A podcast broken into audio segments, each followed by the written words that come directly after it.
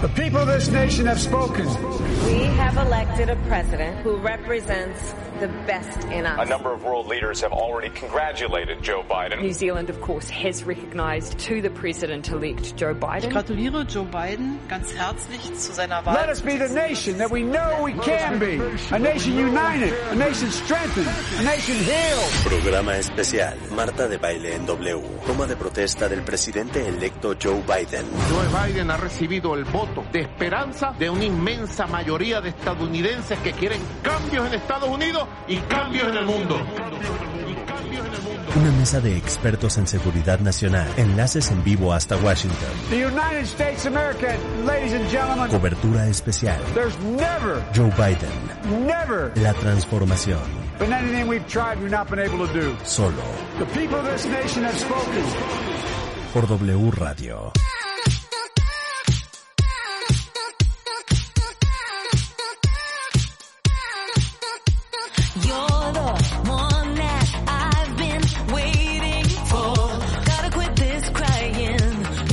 Buenos días, cuentavientes, bienvenidos a W Radio. Hoy tenemos un programa muy especial porque, como se imaginarán, hoy que es la investidura de Joe Biden como el presidente número 46 de los Estados Unidos, tomando eh, posesión desde Washington, D.C., ahora sí que una, una toma de posesión como ninguna otra, por una pandemia única en el siglo, por los temores de seguridad provocados por la peor redada en el Capitolio en los Estados Unidos, este, y por el boicot de Donald Trump, pues es un evento muy importante.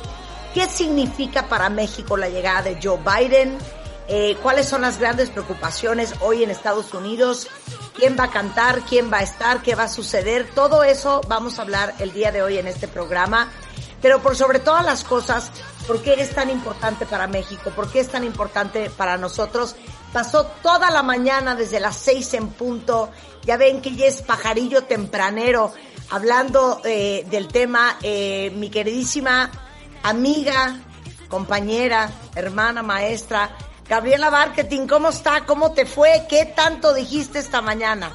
Hola, querida Marta, qué bueno estar aquí con ustedes. ¿Se me escucha bien? Díganme si se me escucha bien, por favor. Sí, estamos muy bien. Eso es todo. Oigan, qué gusto estar aquí con ustedes. Este, además ustedes muy elegantes.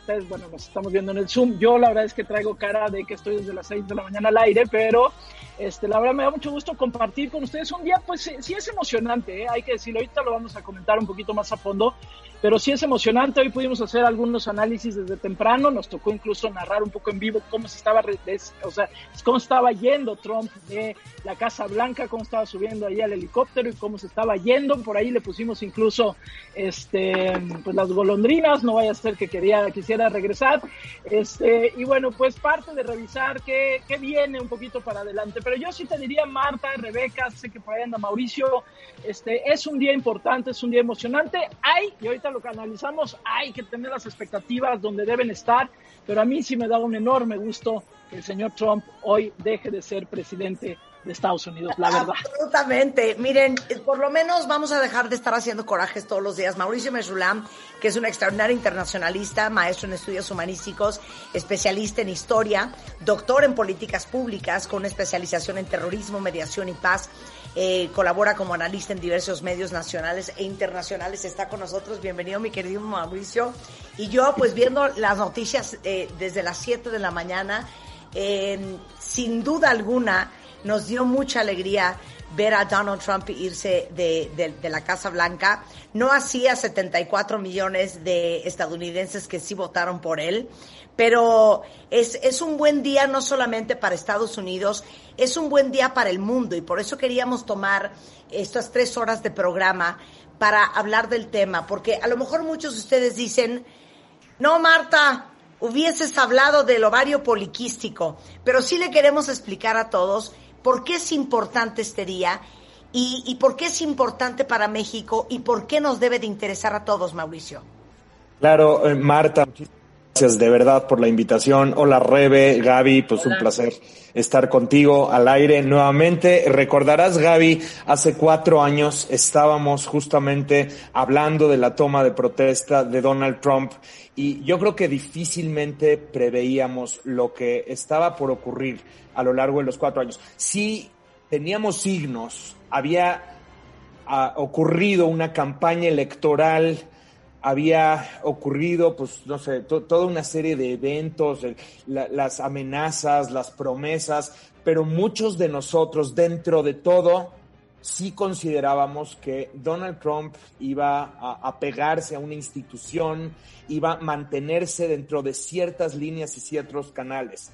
Los cuatro años resultaron realmente sorpresivos y créanme que tengo muchos años haciendo análisis de temas internacionales y no solo de Estados Unidos, sino en muchas partes. Y sí fueron muy sorpresivos en muchos sentidos, eh, desde el principio hasta pues estas últimas dos semanas que han sido... Oye, si, si tuvieras que escoger las cinco peores cosas de la presidencia de Donald Trump, ¿cuáles serían?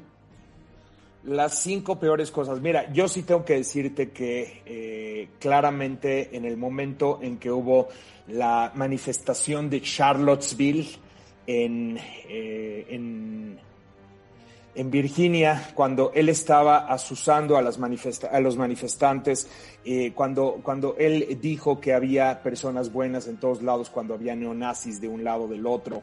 Eh, yo te diría que el, el, el uso, las amenazas de Donald Trump a través de Twitter sería un segundo factor, porque esto sí, sí generaba una verdadera eh, impredecibilidad a su forma de conducirse. Pero aquí cuando estoy hablando de insultos y amenazas, no solamente estoy hablando con sus rivales o sus enemigos, sino incluso con miembros de su propio equipo. Luego, eh, digo, como mexicano, el momento en que nos lanza también esa amenaza tuitera, ¿no? O sea, la amenaza de el 5% de aranceles a partir del lunes, si es que México no detiene la caravana de migrantes, y luego, posteriormente, subiría los aranceles 5% cada mes. Sí, la verdad, es un momento en que nos pusimos a temblar. Otro momento, pues muy delicado, sin duda, cuando eh, Donald Trump amenaza a Corea del Norte con lluvia y fuego como nunca antes se había visto, porque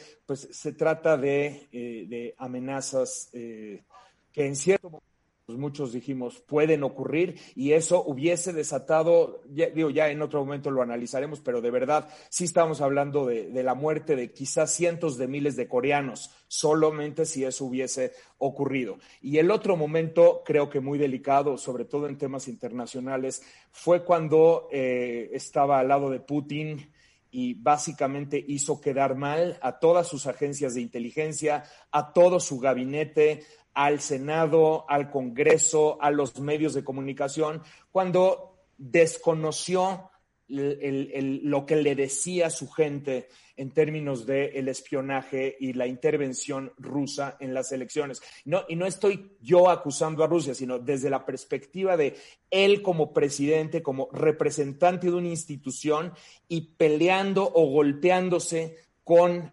sus propias agencias de inteligencia, con sus propios miembros de gabinete. Esta escena es muy bien descrita por parte de Bolton, su asesor o ex asesor de seguridad nacional.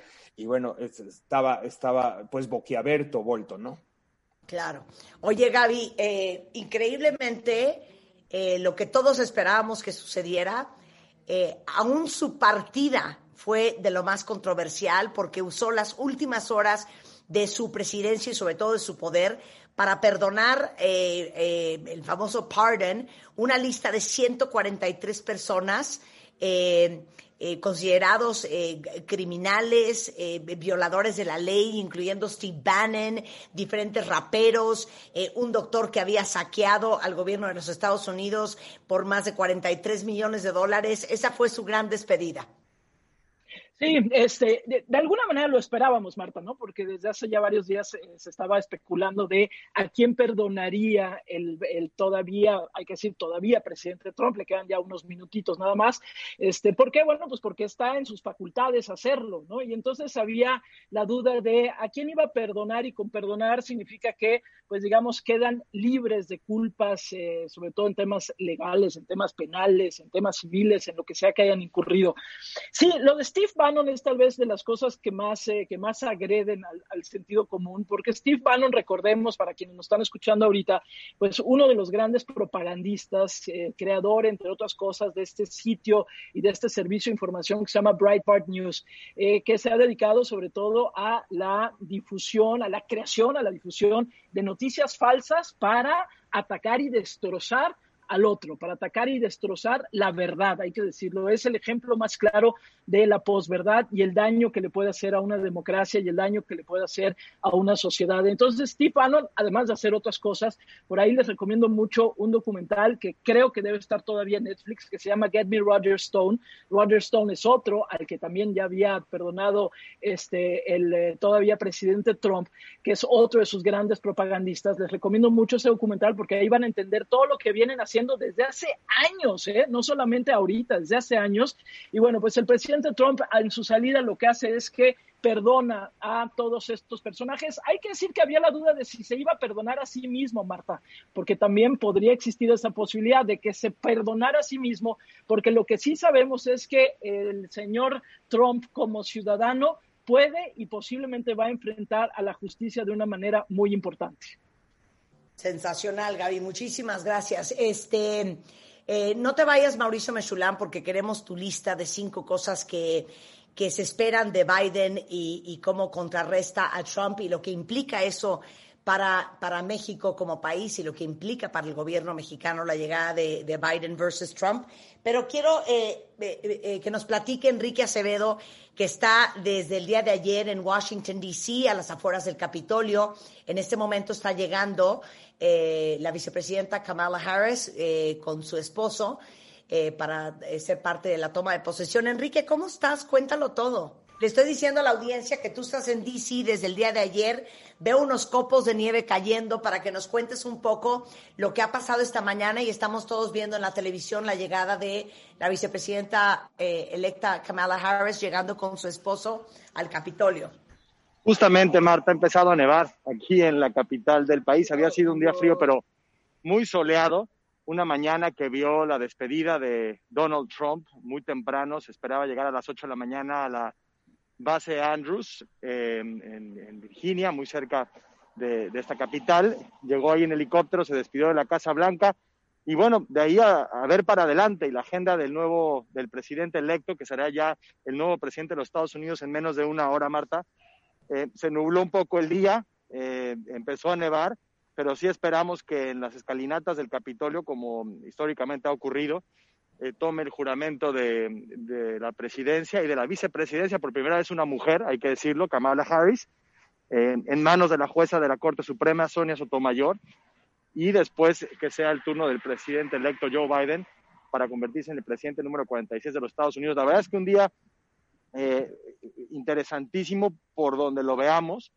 Eh, estamos acostumbrados a este intercambio suave de la estafeta presidencial en los Estados Unidos y la verdad es que eh, esta, esta transición no ha sido pacífica, no ha sido suave pero finalmente eh, pues terminan los cuatro años de lo que para muchos fue un paréntesis en, en, la evolución democrática de Estados Unidos y lo que para otros fue el inicio de un movimiento que estará con nosotros y que marcará el quehacer político de los Estados Unidos durante muchos años. Claro, esto, esto es una, una, digamos que toma de protesta muy diferente por dos grandes razones. Número uno, estamos en medio de una pandemia y el, el mall, que es, digamos que, el pedazo de tierra que está enfrente del Capitolio, normalmente lleno de todos los seguidores y de todos los votantes eh, del presidente que va a ser eh, eh, jurado.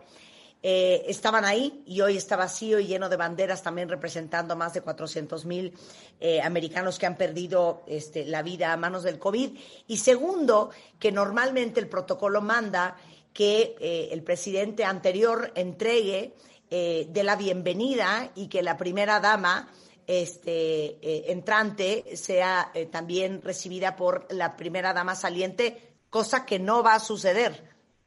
No va a suceder. No solamente no van a acudir por primera vez en más de 150 años los Trump, la familia presidencial saliente, a la toma de protesta, al juramento de Biden, a quien en estos momentos vemos en pantalla de la mano de su esposa Jill, entrando ya a los pasillos del Capitolio, pasillos que hace muy pocas, eh, un par de semanas, el 6 de enero, estaban ocupados por eh, pues eh, manifestantes violentos que ingresaron a este recinto eh, legislativo para evitar la- la- justamente que se certificara la victoria de este hombre, Marta, de Joe Biden eh, como presidente electo. Pero como dices, no estarán ahí los Trump, la primera vez en más de 150 años que esto ocurre. No lo recibieron en la Qué Casa Blanca esta mañana. Qué vergüenza, qué vergüenza, verdad, qué vergüenza. Y, y ni siquiera les mandaron un transporte militar a Delaware, a los Biden, que era la costumbre, siempre son trasladados en un avión militar. El presidente electo y su, y su esposa, la primera dama, eh, eh, estará en funciones, exactamente. Siempre son trasladados eh, en un tra- eh, avión militar de la Fuerza Aérea estadounidense y esto no fue facilitado por la administración Trump, así que llegaron en avión privado a Washington los Biden y pues hasta en eso se marca un contraste con, con la tradición, ¿no? Eh, con la tradición de esta transición pacífica de poder a la que nos tiene acostumbrados Washington, pero que esta vez no ocurrió. Muchísimas gracias, Enrique. Te mandamos un beso hasta Washington. Ahora sí que arrópate bien, querido. a ustedes, gracias. No, muchísimas gracias a ti. Mauricio Mesulam, eh, me gustaría que brevemente nos dijeras eh, a todos los que estamos escuchando cinco cosas que se esperan de Biden que va a contrarrestar contra Trump, pero sobre todo, ¿qué implica la llegada de Biden para, para México? Claro, eh, mira Marta, eh, primero que nada, vamos a ver un comando más centralizado para enfrentar la pandemia, la crisis económica, los paquetes de ayuda, y esto arranca desde el día de hoy. Eh, lo que Biden va a buscar es, es, es brindar una imagen de que sí existe un control central de estas crisis que está viviendo en Estado- que está viviendo Estados Unidos y que hay un comandante en jefe y que no cada quien puede hacer lo que quiera, sino que empieza a haber una serie de lineamientos y una centralización de cosas que obviamente pues va a buscar que haya resultados dentro de sus primeros 100 días. Número dos, Biden Y, y- y perdón que te interrumpa, tomando en cuenta algo que es muy importante eh, para, eh, para Estados Unidos, y, y perdón, pero ahora resulta que hasta para México, por la cantidad de mexicanos que se están yendo a Estados Unidos a vacunar, es el hecho de que en 100 días quiere eh, soltar eh, 100 millones de vacunas para, eh, para estar vacunando a un millón de estadounidenses todos los días.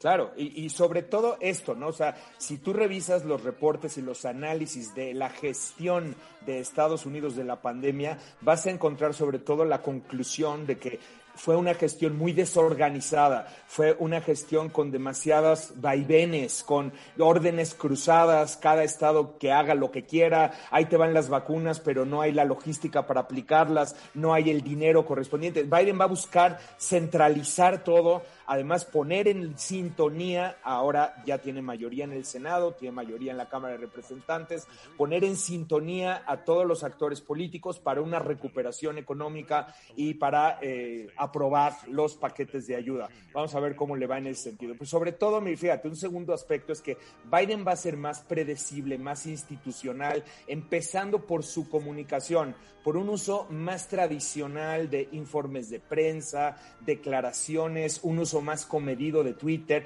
Claro que va a usar Twitter, pero no lo va a usar para estar insultando. No sé si recuerdas esos tweets de, por ejemplo, yo tengo el IQ más elevado que Rex Tillerson. Rex Tillerson era su secretario de Estado de Trump o para emitir amenazas. Hoy el New York Times publica todos los insultos, bueno, según la- el registro del New York Times, es el, la totalidad de los insultos emitidos por Trump desde Twitter del 2015 al 2020. Esto va a ser muy diferente, sin duda, y eso aporta pues una mayor predecibilidad. Eh, número tres, Biden tendrá una orientación más social, más verde, más liberal en su política. Esto no necesariamente va con la forma de pensar de todo el mundo, pero vamos a empezar a ver acciones eh, para combatir el cambio climático desde ya, eh, empezando por la reincorporación de Estados Unidos al Acuerdo Climático de París, muy probablemente desde hoy, según se ha anunciado, eh, una agenda más liberal, buscando combatir el racismo estructural y obviamente una orientación mucho más social en su política que lo que se vio con Trump. Eh, Biden intentará recuperar también y reconstruir de alguna forma las alianzas tradicionales de Estados Unidos. O sea, Estados Unidos va a seguir enfrentando a las superpotencias, eh, va a seguir con su rivalidad con Rusia, con China, con Irán y con otros aspectos, ¿no? De la agenda internacional. Corea del Norte, ¿no? Corea del Norte, pero va a tratar de reconstruir las alianzas tradicionales de Estados Unidos para tratar de enfrentar estos retos de manera común, empezando por los aliados de la OTAN. O sea, Trump lo que vimos es que desde el inicio pone en cuestión esta alianza atlántica, se pelea con Reino Unido, en ese entonces Theresa May, se pelea con propio Trudeau de Canadá, eh, tiene ahí también momentos muy ríspidos con Angela Merkel, en fin, y por Con ejemplo Macron de Francia. con Macron de Francia tuvo varios momentos muy complicados. Entonces, cuando Trump se sale del acuerdo eh, nuclear con Irán, pues eh, se enfrenta directamente a Alemania, a Reino Unido, a Francia, que son otros firmantes, además de, claro, estar enfrentado a China y Rusia. Entonces, ahora lo que vamos a ver es que Biden va a tratar de recomponer sus alianzas, tanto en Asia, por ejemplo, con Australia, con Japón, con otros países del sureste asiático, y en Europa, con obviamente los miembros de la OTAN y sus aliados tradicionales, como Canadá, para tratar de enfrentar estos retos. Y esto también va a venir acompañado de un quinto elemento, un apoyo al multilateralismo, al liderazgo de Estados Unidos en lo internacional. Es decir, lo que vamos a ver muy probablemente es un cambio de estilo, un cambio de, un cambio de formas, un cambio de proceso, mucho más empuje a los mecanismos institucionales para tratar de resolver las distintas disputas, para tratar de enfrentar retos. Y en ese sentido, no descartemos que a pesar de todo el enfrentamiento con China, Biden también va a tratar de incorporar a China dentro de temas como el combate a eh, la crisis climática que enfrenta el planeta o incluso en temas como la propia pandemia. O sea, vamos a ver una mayor institucionalización de varios asuntos. Entonces, ¿por qué esto importa para México? Bueno, si bien, yo lo comentaba el otro día en algunos medios, si bien hay muchos factores que en este momento generan tensiones entre nuestros países y que tienen la relación bilateral en un momento pues, de arranque complicado por los temas que han ocurrido en las últimas semanas y meses, sin duda lo que vamos a ver, sin duda, es un- una relación más institucional, es decir, menos amenazas por Twitter, más procesamiento a través de las distintas burocracias. Eh, tenemos, por ejemplo, como secretario de Estado eh, con Biden a un multilateralista, a una persona que trabaja de forma muy institucional.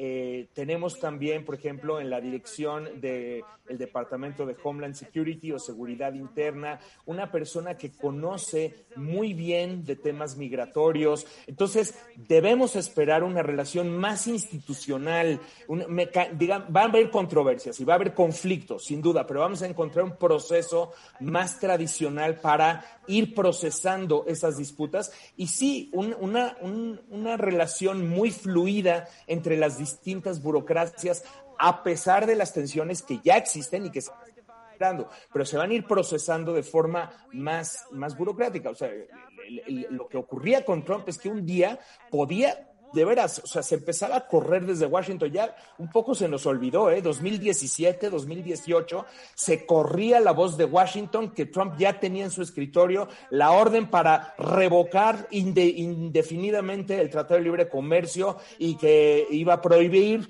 todo el comercio entre la frontera de México con Estados Unidos, iba a cerrar la frontera brutalmente y todo el mundo decía, bueno, pues, no, no puede hacerlo, no puede hacerlo. De pronto, de pronto empezamos a pensar, híjole, sí puede. Estas son las cosas que no van a ocurrir. Claro. Eh, ¿Qué diferencias va a haber eh, para México? Quiero que te quedes con nosotros para que hablemos de eso. Eh, también Mauricio más adelante. Regresando del corte, va a estar con nosotros Stephen Donahue. Él es socio director de McLarty Associates, pero lo más importante es que es ex oficial de inteligencia militar especializado en Estados Unidos y América Latina. Eh, él ha sido parte de la oficina del secretario de Defensa, lo que implica eh, proteger a Steve Biden, digo, a Joe Biden el día de hoy, eh, no solamente hoy, sino el resto de su presidencia. Eh, lo que implica para Estados Unidos el reforzamiento del despliegue de soldados, eh, la cerrada del National Mall y la preocupación, como les digo, no solamente es hoy, es también eh, el resto de sus primeros cuatro años. Gaby Marketing, ¿con qué quieres cerrar antes de que nos vayamos a corte? Nada más eh, decirles, bueno, lo que estamos viendo en este momento, ya viene la toma de protesta de la próxima, ya casi en nada, en unos minutitos, de la vicepresidenta Kamala Harris. Hemos escuchado un discurso muy interesante también hace ratito de la senadora Klobucher, que, que dijo básicamente por qué estamos parados frente al Capitolio, este Capitolio que la semana antepasada fue dejado, hay que decirlo, por las hordas que siguiendo el llamado del presidente Trump, pues fueron ahí para tratar de impedir que se certificara esta elección. Así que ella habló, habló muy bien, hay que decirlo, y hay que reconocer una cosa, Marta, aunque me califiquen de frívola, pero me encanta cómo pueden mantener el peinado en esos aironazos que están ahí en las escalinatas, pero es que es una maravilla, yo ya tendría los pelos parados, la verdad es que la senadora Klobucher lo ha hecho increíblemente bien, y en unos minutos más veremos esto, la toma de protesta de la senadora Kamala Harris, por ahí están hijos, hay que decir que la familia de Kamala Harris, pues es una familia variopinta, ahora sí que tanto de orígenes étnicos como de nacionalidades, etcétera. Por ahí están todos, están evidentemente todos los Biden, que son un montón. Y bueno, pues ya lo veremos en un minuto más. Yo solamente, y con esto cierro, Marta, gracias por haberme invitado. Yo solamente digo, es un buen día, sin lugar a dudas. Queda mucho por hacer. Es muy cuesta arriba lo que le toca todavía a Joe Biden para tratar de reconciliar un país que está fracturado, pero de todos modos yo creo que hoy podemos celebrar el regreso de una forma de hacer política que tiene sobre todo esto, la política y no el ataque, no la polarización, no la división como consigna. Así que hoy, digamos, es un buen día, aunque falta mucho, pero mucho por hacer, querida Marta. Muchas gracias, mi queridísima Gaby. Te mando un gran beso eh, y te igualmente mañana Marta. a punto de las 6 de la mañana en Así las Cosas, aquí en W Radio. Gracias.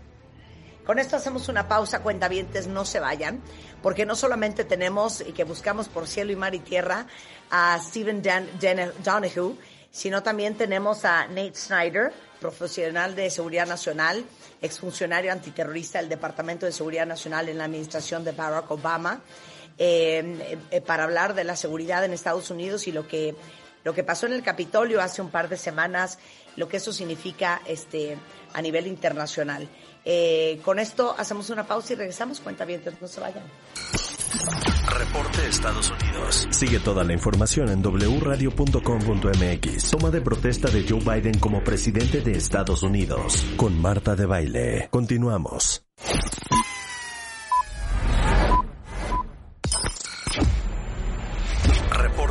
Estados Unidos. Toma de protesta de Joe Biden como presidente de Estados Unidos. Más información en Twitter, arroba W Radio México. Reporte Estados Unidos. Con Marta de Baile. Regresamos.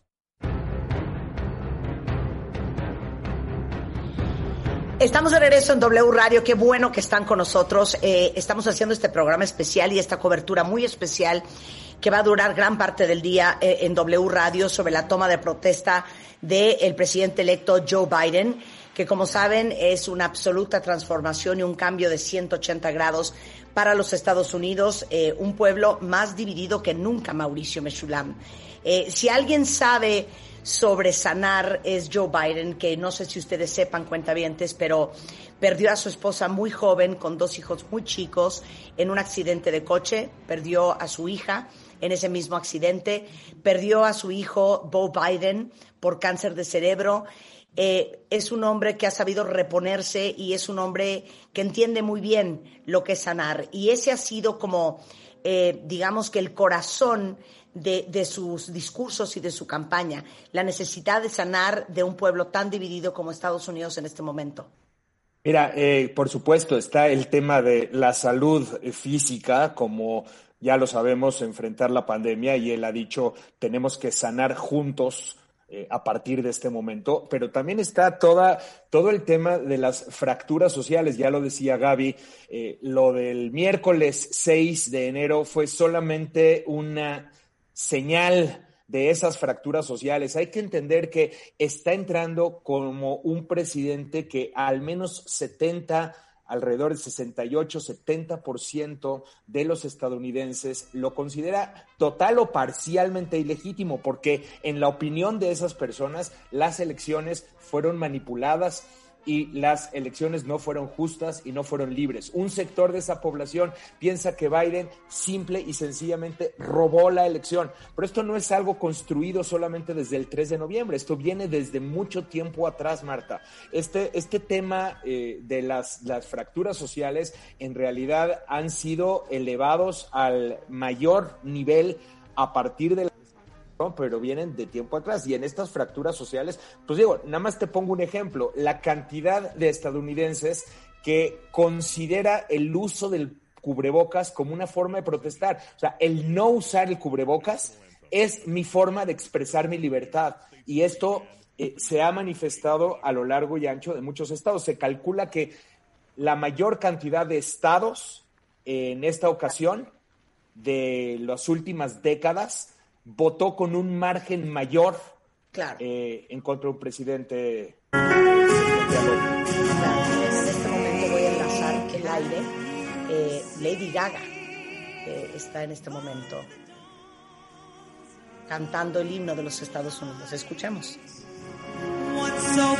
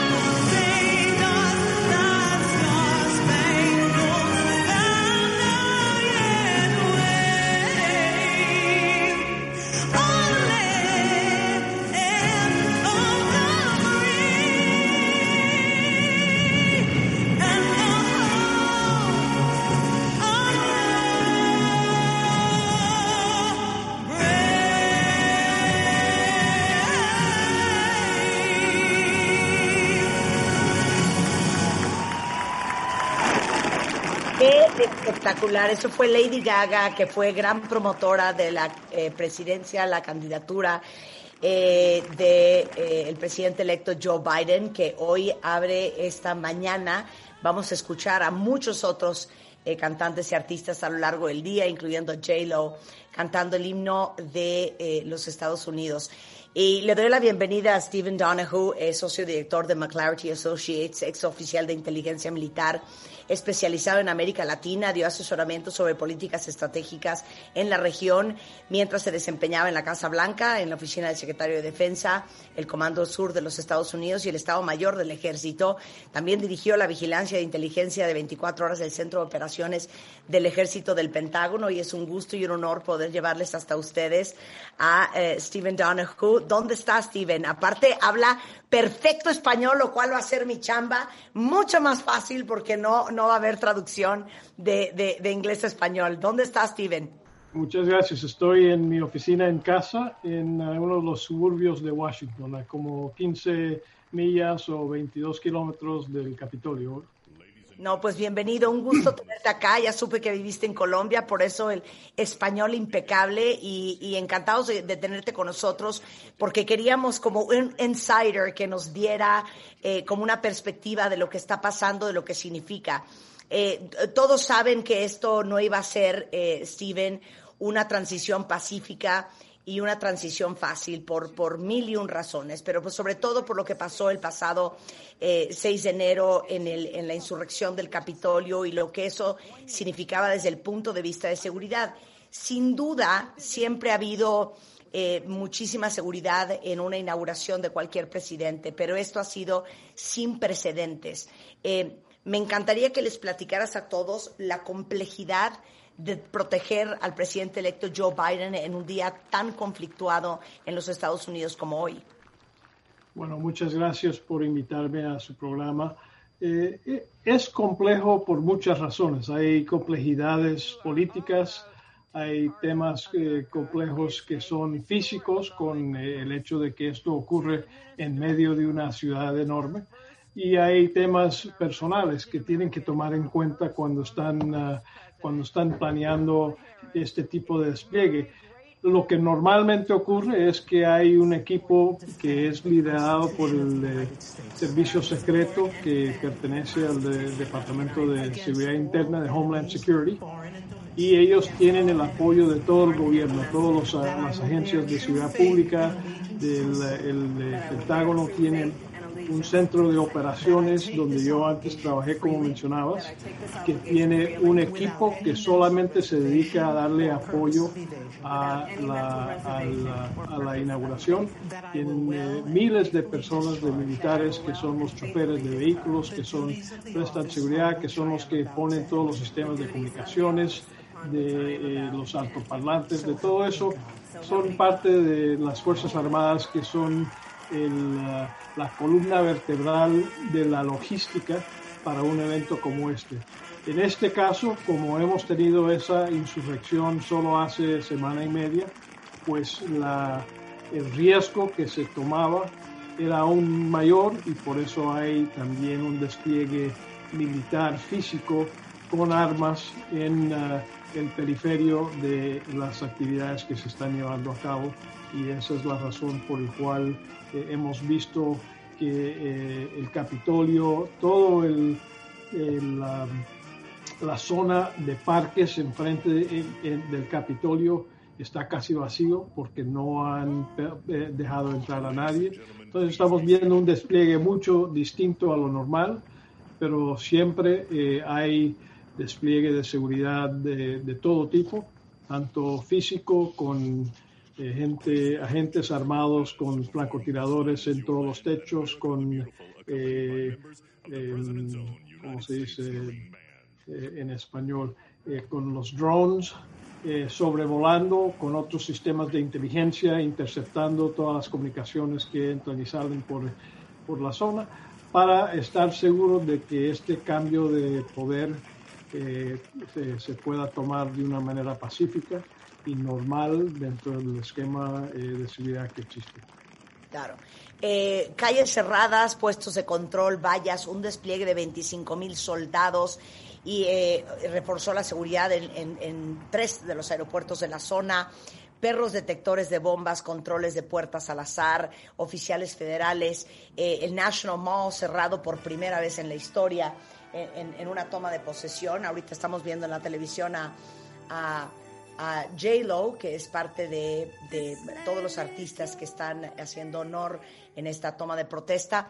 Pero eh, preocupa mucho eh, para, para, muchos expertos, y, quiero saber cuál es, eh, cuál es tu postura, Steven, el hecho de que no solamente es hoy, es, es lograr que el servicio secreto eh, proteja al, al, presidente Joe Biden eh, los siguientes cuatro años de, su presidencia, lo cual no debe de ser fácil.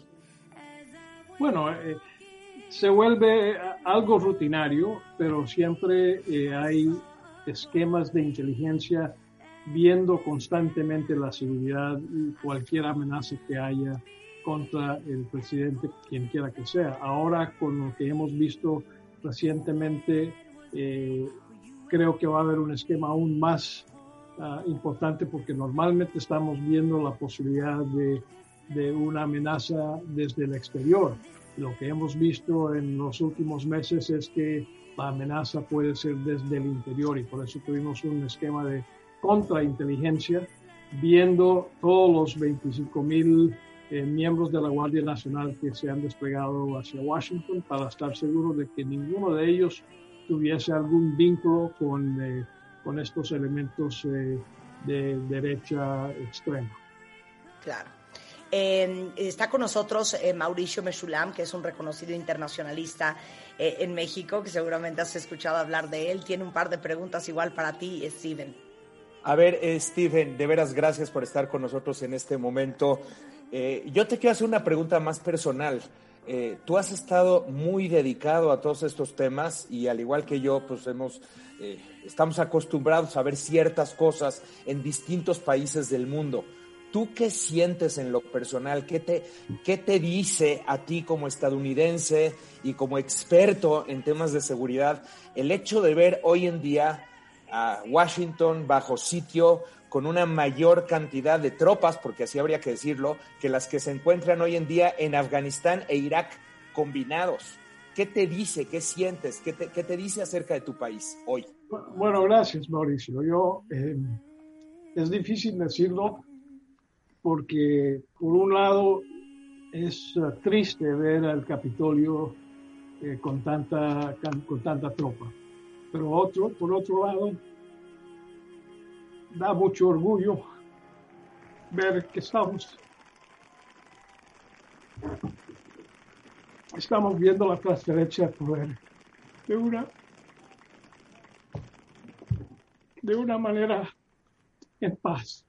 Y eso es algo que hemos superado en solo 10 días desde haber visto que aquí hubo una insurrección. Sí, claro. Es, es que Yo esas son, son las dos historias. Es, es, es, es difícil, eh, me imagino, para ustedes como estadounidenses, eh, vivir lo que han vivido los últimos cuatro años. Eh, pero sobre todo, y entiendo mucho tu, tu emoción y lo conmovido que te sientes con, con, con pensar en la esperanza de que este sea el principio de cuatro años de unidad, de sanación y de paz en Estados Unidos. Han sido cuatro años muy difíciles porque hemos visto muchas de las estructuras que creíamos que eran permanentes eh, amenazados por un presidente que no tenía como su primer misión el bien del pueblo. Claro. Es, es- yo creo que es muy importante dentro de lo que estás diciendo el, el contar las dos historias, Stephen, porque sí efectivamente a veces ponemos mucho énfasis en esta historia del 6 de enero, hay que poner también el énfasis en cómo en estos días Estados Unidos bueno, finalmente prevalecen las instituciones, finalmente el Congreso se juntó el mismo 6 de enero Claro. y pudo, y pudo eh, certificar los votos. Vamos a escuchar eh, la toma de protesta de Joe Biden. Si Preserve, protect, and defend Preserve, protect, and defend the Constitution of the United States. the Constitution of the United States. So help you God. So help me God. Congratulations, Mr. Thank you. President. Felicidades,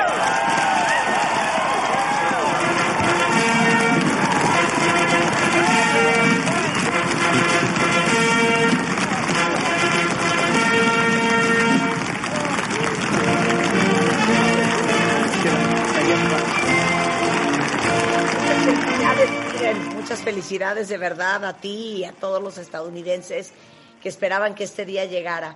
Eh, eh, como americano, Steven, eh, ¿cómo te sientes hoy y cuáles son las esperanzas eh, para ti y, y para muchos de ustedes allá en Estados Unidos para estos siguiente cua- eh, siguientes cuatro años?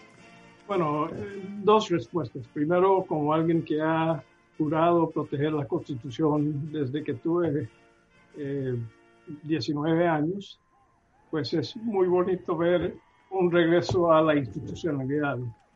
Y por otro lado, como ciudadano, ojalá sean cuatro años muy aburridos. Totalmente. Sin sorpresas, ¿no, Mauricio? Eh, No, sin- bueno, sin totalmente. sorpresas, sin arrebatos, sin malas noticias y sin hacer corajes, diríamos aquí en México. Sin No, estar sin que... tener que despertar todos los días viendo la cuenta de Twitter a ver qué locuras están saliendo y, y- y cuál es el impacto de eso sobre el mundo, no solo Claro. sobre los Estados Unidos, Claro. sobre, sobre el mundo y sobre la institucionalidad y sobre eh, la, la estabilidad mundial. Eh, las decisiones, una de las razones por el despliegue eh, de seguridad es porque la- lo que pasa con el presidente de los Estados Unidos tiene un impacto mucho más allá de lo inmediato aquí en Washington o en este país. Tiene un impacto global, tiene un impacto eh, sobre mercados globales. E- Es importante, no por orgullo, pero por, por realidad, lo que le pasa a un presidente estadounidense tiene un impacto mucho más allá de los Estados Unidos. Al mismo tiempo que nos pueden estar escuchando, pueden estar viendo lo que está sucediendo en el Capitolio, en la capital de los Estados Unidos, a través del Facebook de W Radio, wradio.com.mx. Regresando, justamente le, eh, tocaste, tocaste el punto medular y la razón por la cual el día de hoy queríamos dedicar estas tres horas de programa hablar de lo que está sucediendo en Estados Unidos y por qué es tan relevante para México. Regresando del corte, me gustaría que te pudieras quedar, eh, Steven, eh, Mauricio. Ah, vamos a seguir, no hay corte. Ah, sensacional.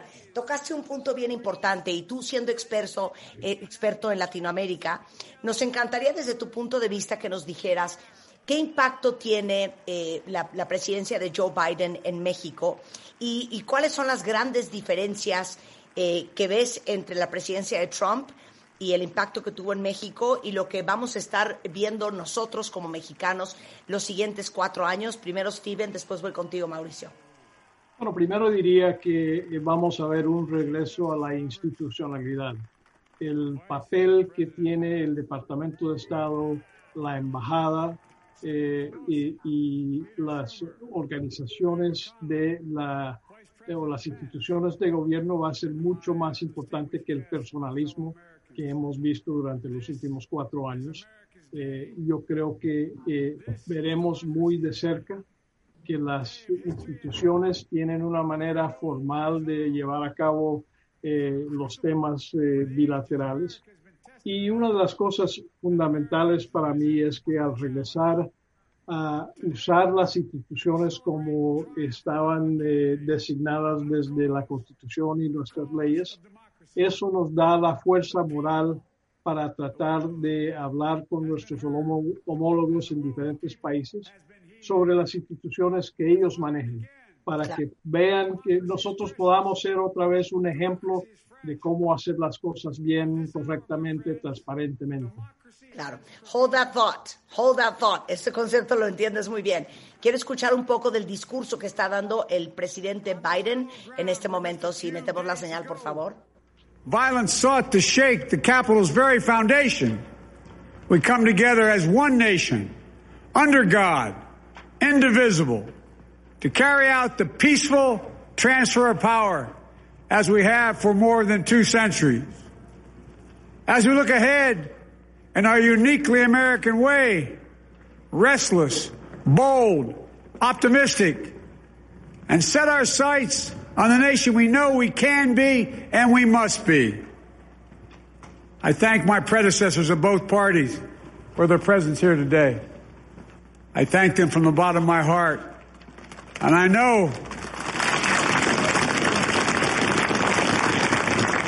and I know the resilience of our Constitution and the strength, the strength of our nation, as does President Carter, who I spoke with last night, who cannot be with us today, but whom we salute for his lifetime in service. I've just taken the sacred oath each of those patriots have taken. The oath first sworn by George Washington. But the American story depends not on any one of us, not on some of us, but on all of us, on we, the people, who seek a more perfect union. This is a great nation. We are good people. And over the centuries, through storm and strife, in peace and in war, we've come so far. But we still have far to go. We'll press forward with speed and urgency, for we have much to do in this winter of peril and significant possibilities. Much to repair, much to restore, much to heal, much to build, and much to gain. Few people in our nation's history have been more challenged or found a time more challenging or difficult than the time we're in now. Once in a century virus that silently stalks the country. It's taken as many lives in one year as America lost in all of World War II. Millions of jobs have been lost. Hundreds of thousands of businesses closed. A cry for racial justice, some 400 years in the making, moves us. The dream of justice for all will be deferred no longer.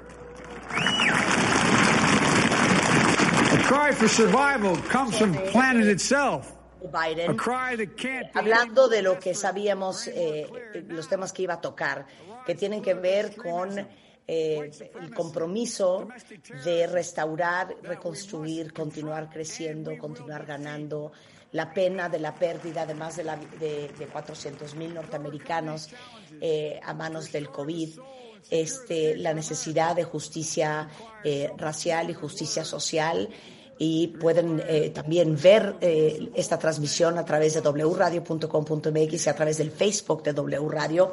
Estamos conversando ahorita con dos extraordinarios pensadores, eh, Mauricio Mechulam, eh, quien es un increíble internacionalista y colaborador de W Radio, y con nuestro querido nuevo amigo Stephen Donahue, que está desde las afueras de Washington. Él, como saben, está por primera vez con nosotros. Eh, es experto en temas de seguridad nacional, es experto en Latinoamérica. Y explicándonos un poco, y eso es nuevamente, repito, la razón por la cual estamos tomándonos el tiempo de hablar de esto, no solamente porque tenemos cuentavientes en México, sino también muchos que viven en Estados Unidos eh, y el impacto que esto tiene para México. Empezaste hablando un poco de la importancia que era la llegada de Joe Biden para volverse un gobierno mucho más institucional y el impacto que eso tendría en México. Steven, adelante. Yo creo que vamos a ver cambios en la manera en la cual los dos países se llevan. eh, creo que hemos visto solamente en los últimos, en el último mes o seis semanas que el presidente López Obrador ha estado eh, creando un cambio para esa relación bilateral, decisiones que se han hecho, eh, acciones que se han tomado, lo de Assange, lo del general Cienfuegos, eh, diferentes temas que, que, que ha tomado eh, o decisiones que se han tomado que crean una situación menos cercana entre los dos países y eso va a ser la base sobre el cual el presidente Biden y su equipo eh, van a tener que comenzar a, a ver cómo deciden relacionarse con México. Te lo tengo que preguntar abiertamente. ¿Le va a ir mejor al presidente Andrés Manuel López Obrador con eh, Joe Biden que con Donald Trump? Yo creo que la relación eh, eh, con el señor Biden va a tener que crearse sobre tiempo, como cualquier amistad. Eh, va a ser difícil porque hay decisiones como el hecho de que no reconoció el eh, presidente López Obrador la elección del señor Biden hasta muy tarde. Eh, va a causar que, que esa relación va a tomar tiempo.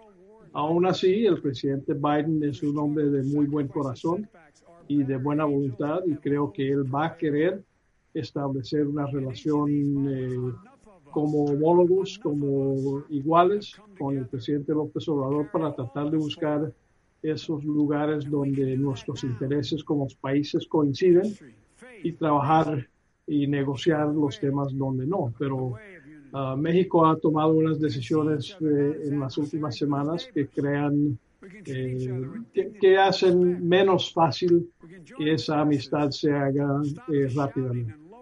Digamos, Steven, yo te voy a dar las palabras. Un roce innecesario. Un roce innecesario. Eh, Ma Mauricio, ¿nos va a ir mejor con eh, el presidente Biden que con el presidente Trump? Mira, yo, yo tengo aquí también un punto de vista un poquito más incluso global. O sea, continuamente nos enfocamos en la relación bilateral, pues por razones naturales. A nosotros lo que nos importa es lo que piensa Estados Unidos de nosotros, lo que nosotros pensamos de Estados Unidos, cuando en realidad en el mundo se están moviendo muchas cosas al mismo tiempo. Hay una serie de, temas paralelos en los cuales eh, Biden va a influir enormemente. México es un país que cree en la solución pacífica de las controversias. México es un país que cree y además empuja el multilateralismo desde hace muchísimos años, porque en nuestra tradición de política exterior está el fortalecimiento de las instituciones internacionales, está el fortalecimiento de las reglas, el regular la conducta entre los países. Entonces, en la medida en que Biden camine en esa dirección, que se fortalezcan los acuerdos internacionales, en la medida en que Estados Unidos vuelva a formar parte del Acuerdo Climático de París, en la medida en que de verdad Estados Unidos pueda retomar un camino de regulación, por ejemplo, de las armas nucleares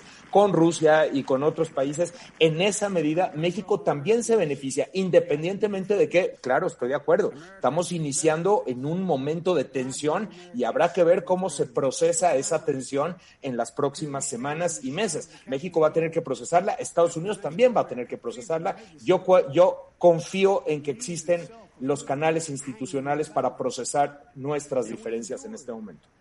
Claro. Yo, yo, solo añadiría que eh, lo que Mauricio ha dicho ciertamente es correcto. México tiene una larga trayectoria de esas posiciones. No estoy seguro que eso también significa que Andrés Manuel López Obrador tenga esas mismas posiciones.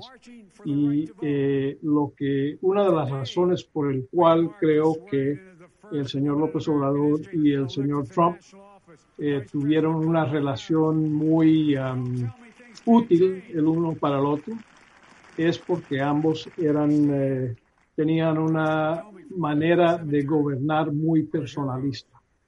Y eso ya no va a ocurrir con el señor Biden. Y eh, en la medida de que México siga eh, teniendo un dirigente, una persona que toma decisiones para el gobierno, va a ser mucho menos fácil eh, entablar las, eh, los tipos eh, de, de, temas bilaterales que son importantes. Aquí habrá Perdón. Sí, y adelante, Mauricio. No, no, digo, habrá que ver también cómo se procesa aquí de manera interna esa tensión, efectivamente, que dice Stephen, es completamente cierto. O sea, un presidente como Andrés Manuel López Obrador que piensa que la mejor política externa es la política interna y que mira mucho hacia adentro, con otro tipo de elementos que tanto actores dentro de la Cancillería, que en este momento pues están teniendo un rol relevante, como por ejemplo el hecho de que México eh, forma parte del Consejo de Seguridad de Naciones Unidas y está teniendo un poco a la fuerza que mirar hacia afuera. Este, pues vamos a ver cómo se procesa efectivamente esa serie de tensiones. Coincido contigo, este, López Obrador tenían mucho en común desde esa óptica y desde esa perspectiva y ahora pues esto va a generar tensiones con Biden. Eh, uno de los expertises de Steven es eh, asesoramiento sobre políticas estratégicas en Latinoamérica. Eh, ¿Te pareció estratégicamente, digamos que muy poco atinado el hecho de que tardara tanto tiempo nuestro presidente Andrés Manuel López Obrador en reconocer la victoria de Joe Biden? Pues yo, yo creo que hubiese sido útil eh, si él lo hubiese reconocido antes, pero también él tiene sus propios antecedentes en elecciones anteriores que tal vez le causaran razones personales por el cual esperar hasta la última opción antes de reconocer a alguien que fue elegido que decía que le habían robado la elección. Pero aún así, el hecho es de que no lo reconoció hasta muy tarde, hasta eh, creo que él, el gobierno de China, el gobierno de Rusia y otros, otras dictaduras eh, mundiales fueron las últimas en reconocer al señor Biden. Y aunque, como dije, el señor, eh, eh, el presidente ahora Biden tiene un buen corazón y es de buena voluntad, el equipo que lo rodea tal vez no es tan, uh, no está tan listo para perdonar esas, uh, esas cosas que se, se, hicieron, que lo sintieron como una, un afronte, si es una palabra, de, eh, del presidente electo. Sí, una, una absoluta confrontación, Mauricio. Sí, este, yo coincido totalmente, ¿no? O sea, vimos a, a, líderes como Netanyahu, que es realmente un aliado muy cercano de Trump, reconocer a Biden mucho antes que López Obrador. Casi eh, inmediatamente. De, de, claro, de, de, hecho China reconoció a Biden antes que López Obrador. El día de la certificación fue el día que México, de hecho, al día siguiente de la certificación de votos, en diciembre ya, México es el día que reconoce, eh, bueno, de manera oficial a Donald Trump. Y claro, esto, esto, esto genera cierta tensión. Ahora, yo, yo tengo esta pregunta para ver tú cómo lo ves desde dentro, Stephen. Eh, en mi visión y en mi lectura, eh, veo un equipo muy profesional, una burocracia muy profesional en el Departamento de Estado, por ejemplo, en el Departamento de Homeland Security, que entiende muy bien de la necesidad de construir una relación fluida entre los dos países porque hay muchos temas comunes y porque hay muchas cosas que estar procesando y que en teoría, diría yo, tendrían la capacidad de darle la vuelta a eso, o sea, de, de, de, de pasar a otro capítulo y tratar de construir. Esa es mi visión desde acá a partir de pues digo, yo conozco bien el perfil de Blinken o incluso, por ejemplo, de Jake Sullivan o en este Departamento de Homeland Security. ¿Tú cómo lo ves? O sea, ¿qué, qué piensas al respecto? Yo diría que sin duda en el, uh, en el Departamento de Estado su misión y parte de su ADN es buscar resolver y, y, eh, y crear eh, oportunidades para relaciones internacionales. Y, uh, así que los profesionales de, eh, la, de carrera del Departamento de Estado eh, van a buscar esa, esa posibilidad. Tendremos que ver, bueno, ya han visto que eh, nuestra amiga, la ex embajadora en México,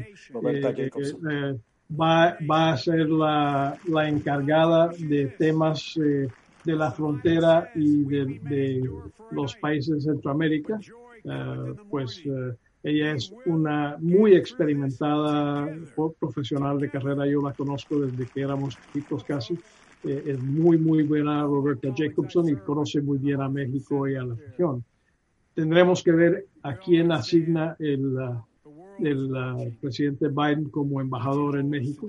Esa persona va a tener un papel muy importante eh, tendremos que ver si el gobierno estadounidense acepta la designación del eh, señor Moctezuma como embajador hacia Estados Unidos. No, no he visto, por lo menos hasta hoy, que los Estados Unidos haya dado el visto bueno a esa designación que fue un poco fuera de, lo normal. Ha, hecho, ha, habido hecho el anuncio antes de que el país eh, donde iba a ir como embajador eh, diera su, su visto bueno. Entonces esa relación también va a ser muy importante. Mallorcas, ¿cómo lo ves? Lo que, a, a, eso, a eso iba. Yo creo que una de las elecciones más interesantes del gabinete de Joe Biden es eh, Alejandro Mallorcas, que es, para que todos lo sepan, un inmigrante cubano, eh, en, eh, de origen cubano, encargado de la seguridad fronteriza y de la migración. ¿No? Y judío. Y la idea de Biden es que él le ayude a revertir las políticas fronterizas del presidente saliente Donald Trump. Eh, ¿Cómo creen que va a cambiar el, la política migratoria de Estados Unidos ahora que entra Biden y Alejandro Mayorkas?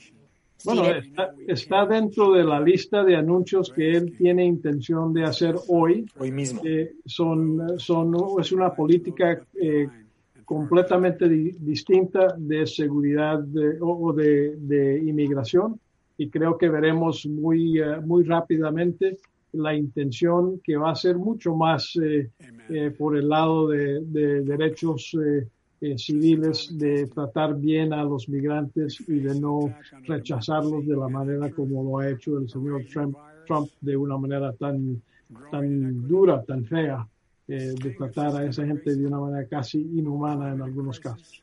El símbolo muy importante de la detención de la construcción del muro, por ejemplo, porque el muro simbolizaba muchas cosas dentro de la política de Donald Trump, eh, el, el, el, cierre de fronteras, el resguardar las fronteras a través de esta muralla y esto, pues lo sensible que era para México. Incluso recordemos, porque, insisto, a veces se nos olvida ahora como nuestro presidente ya se llevaba bien con Trump, se nos olvida toda la carga de no solamente vamos a construir el muro, sino que México va a pagar por ese muro. Y claro, estamos entrando en un momento donde ya no solo no tenemos que pagar por el muro, sino que entramos en un momento en el cual ese muro se está deteniendo, la construcción del muro está siendo detenida con todo lo que esto simboliza, una aproximación distinta, pero bueno, claro, el tema migratorio va a seguir ahí porque sigue siendo una enorme preocupación para el electorado estadounidense y para estadounidenses en general, ¿no?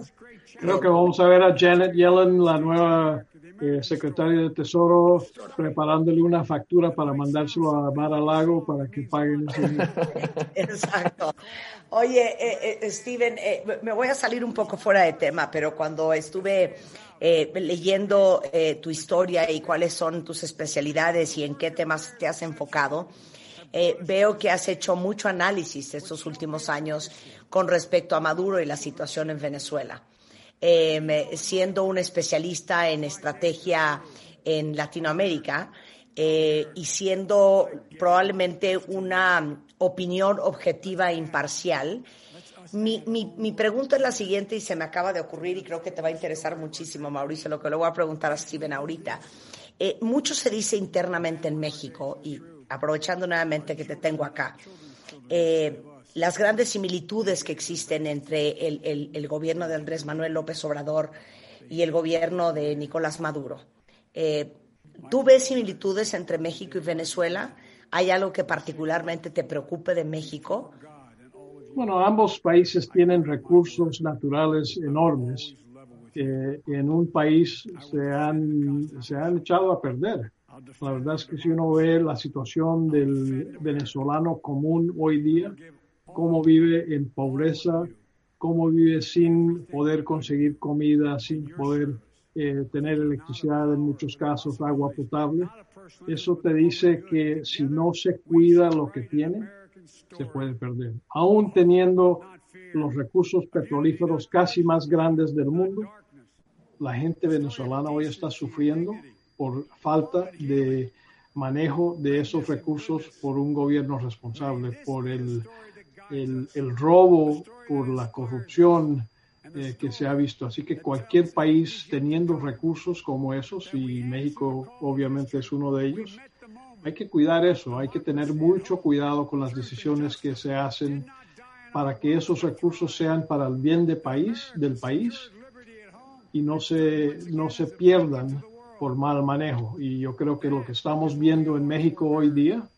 es que la Compañía Nacional de Petróleo y la Compañía Nacional de Electricidad, por ser tan nacionalistas y tratar de ser, decir que esto solo se puede manejar por nosotros, eh, se echa a perder unas oportunidades enormes para el bien del país hacia el futuro. ¿Esa es la única? Bueno, lo- me, me da mucho pesar ver lo que se hizo en Venezuela con las Fuerzas Armadas, donde se han eh, politizado. Y yo creo que México eh, corre un riesgo, no están ahí todavía, pero corre un riesgo en mal usar a las Fuerzas Armadas para temas para el cual no están preparados.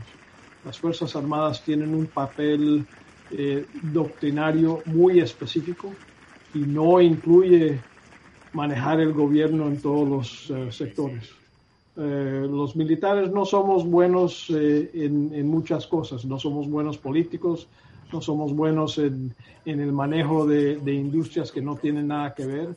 Y creo que hay que tener mucho cuidado en traspasarle solo porque es fácil y porque los militares tienen la capacidad de lograr hechos, de poder hacer funcionar cosas, eh, ponerles a cargo de instituciones y de temas que no les competen normalmente, eh, a largo plazo causa un problema. Muchísimas gracias, Steven. Eh, otro de los invitados eh, eh, que estamos viendo ahorita en la pantalla en, en el Capitolio es este gran representante y se me está yendo el nombre, Dios de mi vida. Brooks. ¿Quién es? Garth, Garth Brooks, Brooks. exactamente, Garth Brooks, que vamos a oír un, un poquito eh, de, de música country aquí en W Radio en esta eh, toma de protesta del presidente Joe Biden. like me. I once was lost, but now I'm found. Was blind, but now I see. When we've been there ten thousand years, bright shining as the sun. We've known less days to sing God's praise than when we first begun. If I can ask you to sing this last verse with me, not just the people here, but the people at home, at work, as one, united. Amazing grace, how sweet the sound that saved a wretch like me. I once was lost, but now I'm found.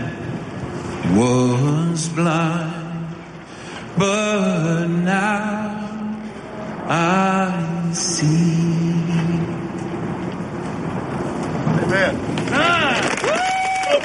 Mr. Garth Brooks de Oklahoma, uno de los más importantes representantes de la música country en Estados Unidos, cantando Amazing Grace, que seguramente es el título de una canción que muchos han escuchado, Amazing Grace, que en realidad es un himno cristiano eh, publicado en 1779, escrito por un eh, poeta y, y- clérigo de nombre John Newton.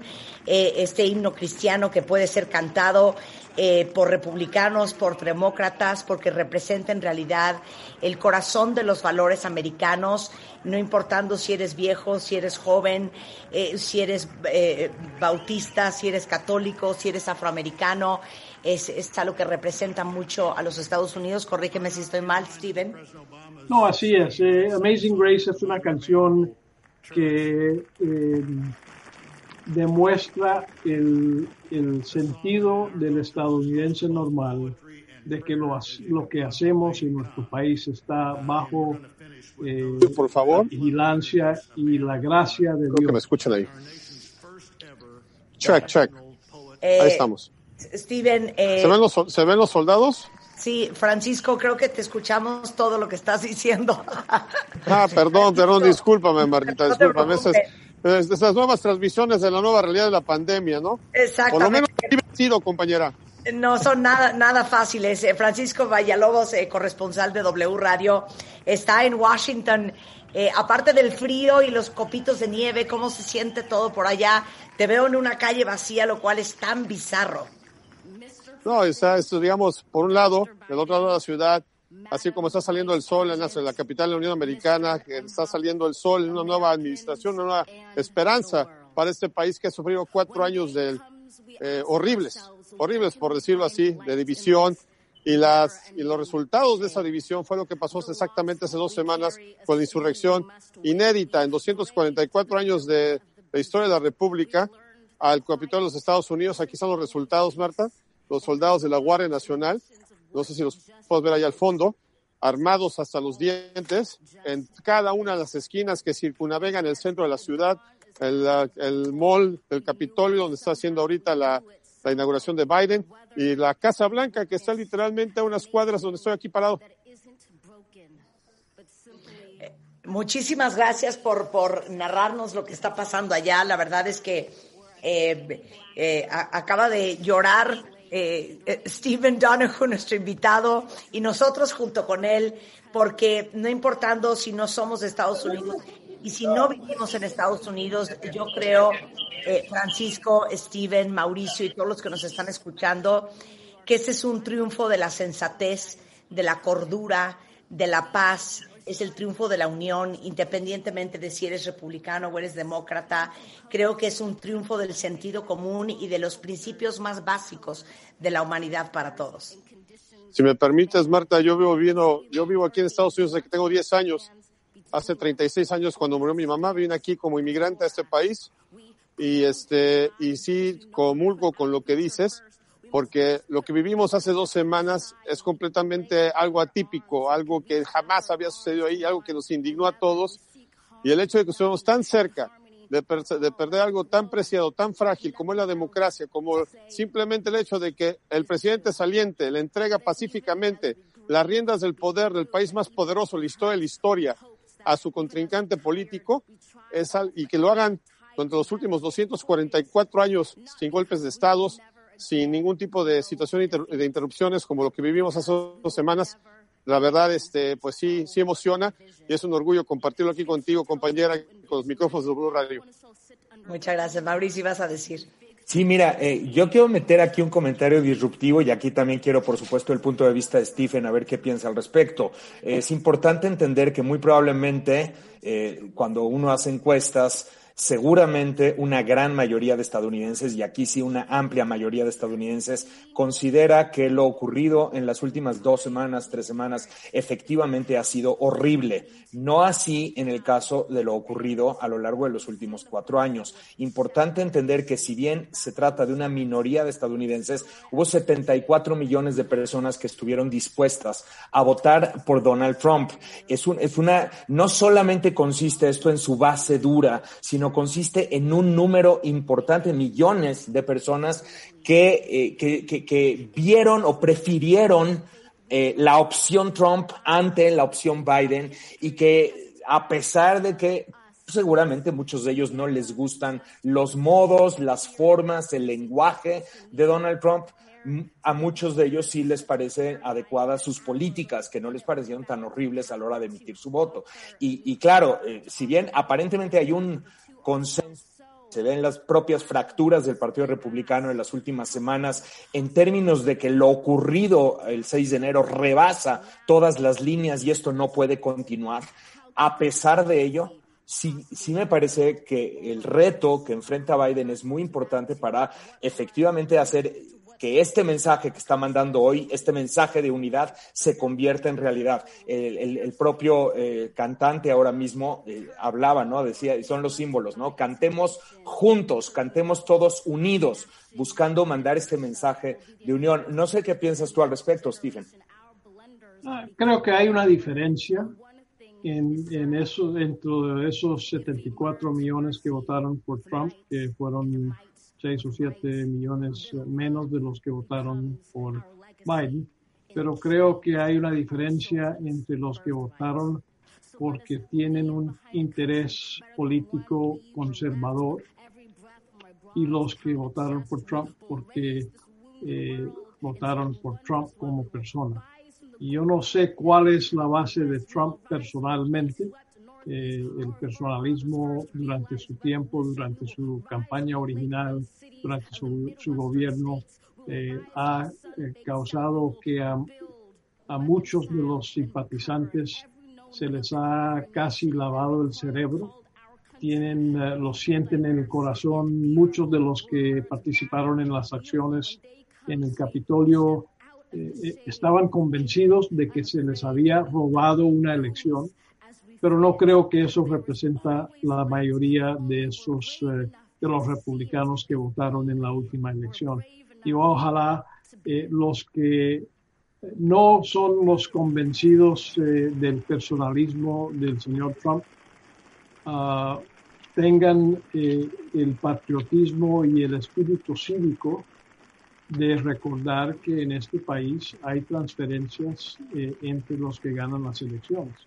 Yo creo que sí le toca muy duro al presidente Biden y a la vicepresidenta buscar maneras de eh, regresar a un consenso por lo menos mínimo sobre lo que significa el civismo en este país y ojalá en el Congreso también veamos la posibilidad de que los republicanos, no los trompistas, pero los republicanos, vean que es importante regresar a buscar consenso sobre temas eh, grandes eh, que enfrentará el país como el COVID, como el regreso de la economía, ese tipo de cosas, y que, te- que regresemos a una manera institucional de debatir los temas en vez de estar eh, peleándose eh, en público, de buscar consenso en privado para poder llevar adelante al país. Totalmente. Oigan, pues eh, Steven, eh, increíble haberte descubierto. Muchísimas gracias. Esperemos que no sea la última vez que tenemos la oportunidad de platicar contigo.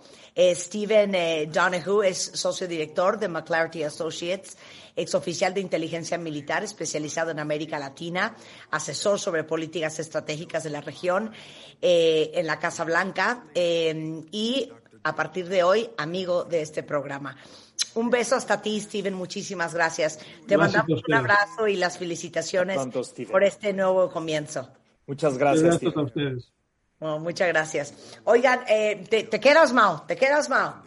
Me quedo un rato, ¿cómo no? Aquí estamos. Bien, son las 11.26 de la mañana en W Radio. Regresando, adivinen eh, a quién vamos a tener.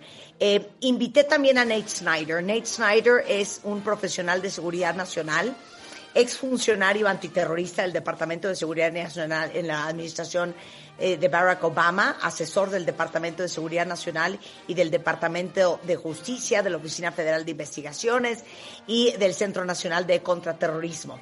Vamos a hablar de terrorismo internacional. Estaban muy preocupados eh, eh, los internacionalistas y expertos en terrorismo, así como tú, Mauricio, de, de lo que sucedió en el Capitolio y lo que esto le dejaba ver a muchos terroristas en el mundo que siempre han tenido Estados Unidos en la mira. Vamos a hablar también un poco de migración eh, con Nate y también regresando vamos a tener a mi queridísima eh, amiga y compañera Susana Moscatel, periodista de espectáculos, conductora, escritora y productora.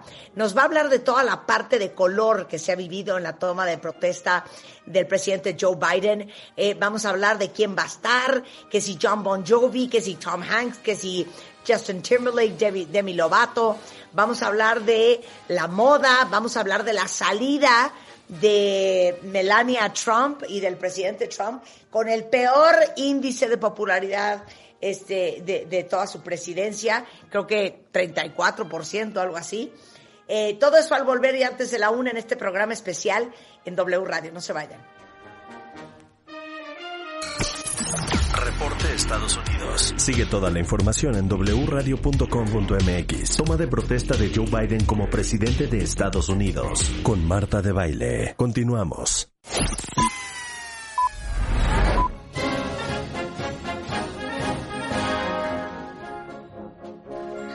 Estamos de regreso en W Radio. Este es un programa especial en W Radio, una transmisión muy especial.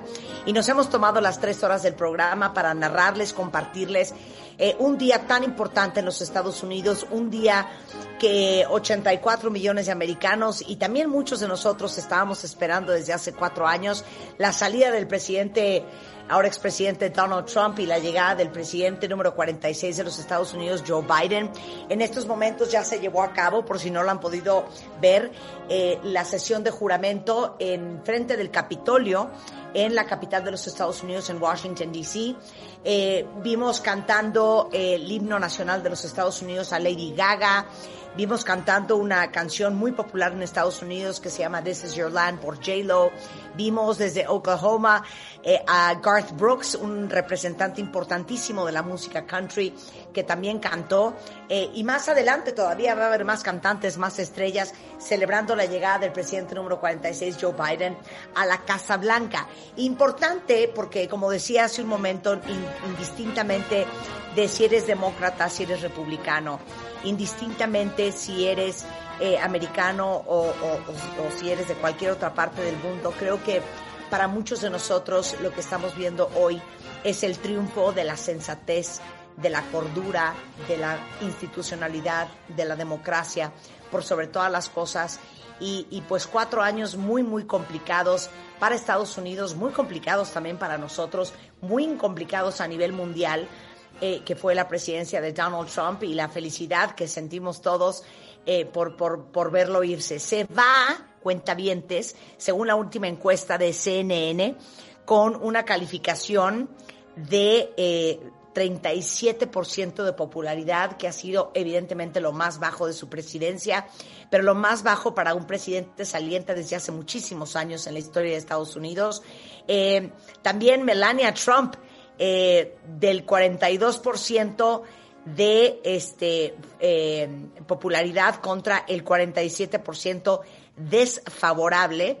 Y bueno, todo lo que esto implica, porque es la primera vez en cientos de años que el presidente saliente no da la bienvenida al pre- presidente entrante, cuando la primera dama saliente no da la bienvenida a la primera dama entrante. Es algo que vimos en su momento hace cuatro años, cuando mordiéndose los labios, eh, Michelle Obama da elegantemente, como es parte del protocolo, la bienvenida a Melania Trump siendo educada, dándole un regalo, este, y llevando a cabo lo que se ha visto en cada una de las transiciones presidenciales. Igualmente, Barack Obama se mordió la vida para poderse sentar en la oficina oval y tener una plática civilizada y, decente con el presidente Trump cuando estaba entrando este, eh, a, a tomar posesión. Y eh, ¿quién es el único que se presentó en esta ocasión?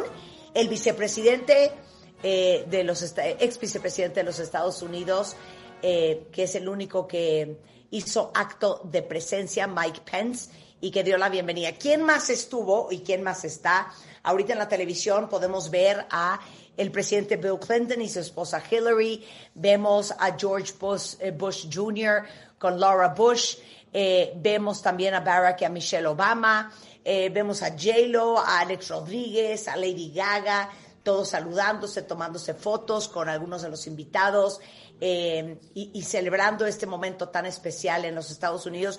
Bien lo dijo Joe Biden en un discurso que duró más de 20 minutos, en donde fue un discurso poco político, eh, digamos que no importando eh, eh, si lo estaban escuchando republicanos o demócratas, un discurso que hablaba de la reconstrucción, de la sanación, de eh, restablecer, restaurar y seguir creciendo, de unir un país sumamente dividido, habló de la desigualdad social, del racismo en los Estados Unidos, eh, prometiéndole a todos los americanos eh, responsabilizarse y, y sentir esta tremenda y profunda obligación por hacer un trabajo extraordinario, por restaurar la democracia y la cons- constitucionalidad e institucionalidad de eh, pues el gobierno más importante y más poderoso del mundo, restablecer las relaciones eh, no solamente bilaterales, sino eh, digamos que la imagen que tiene Estados Unidos ante el mundo, que fue muy afectada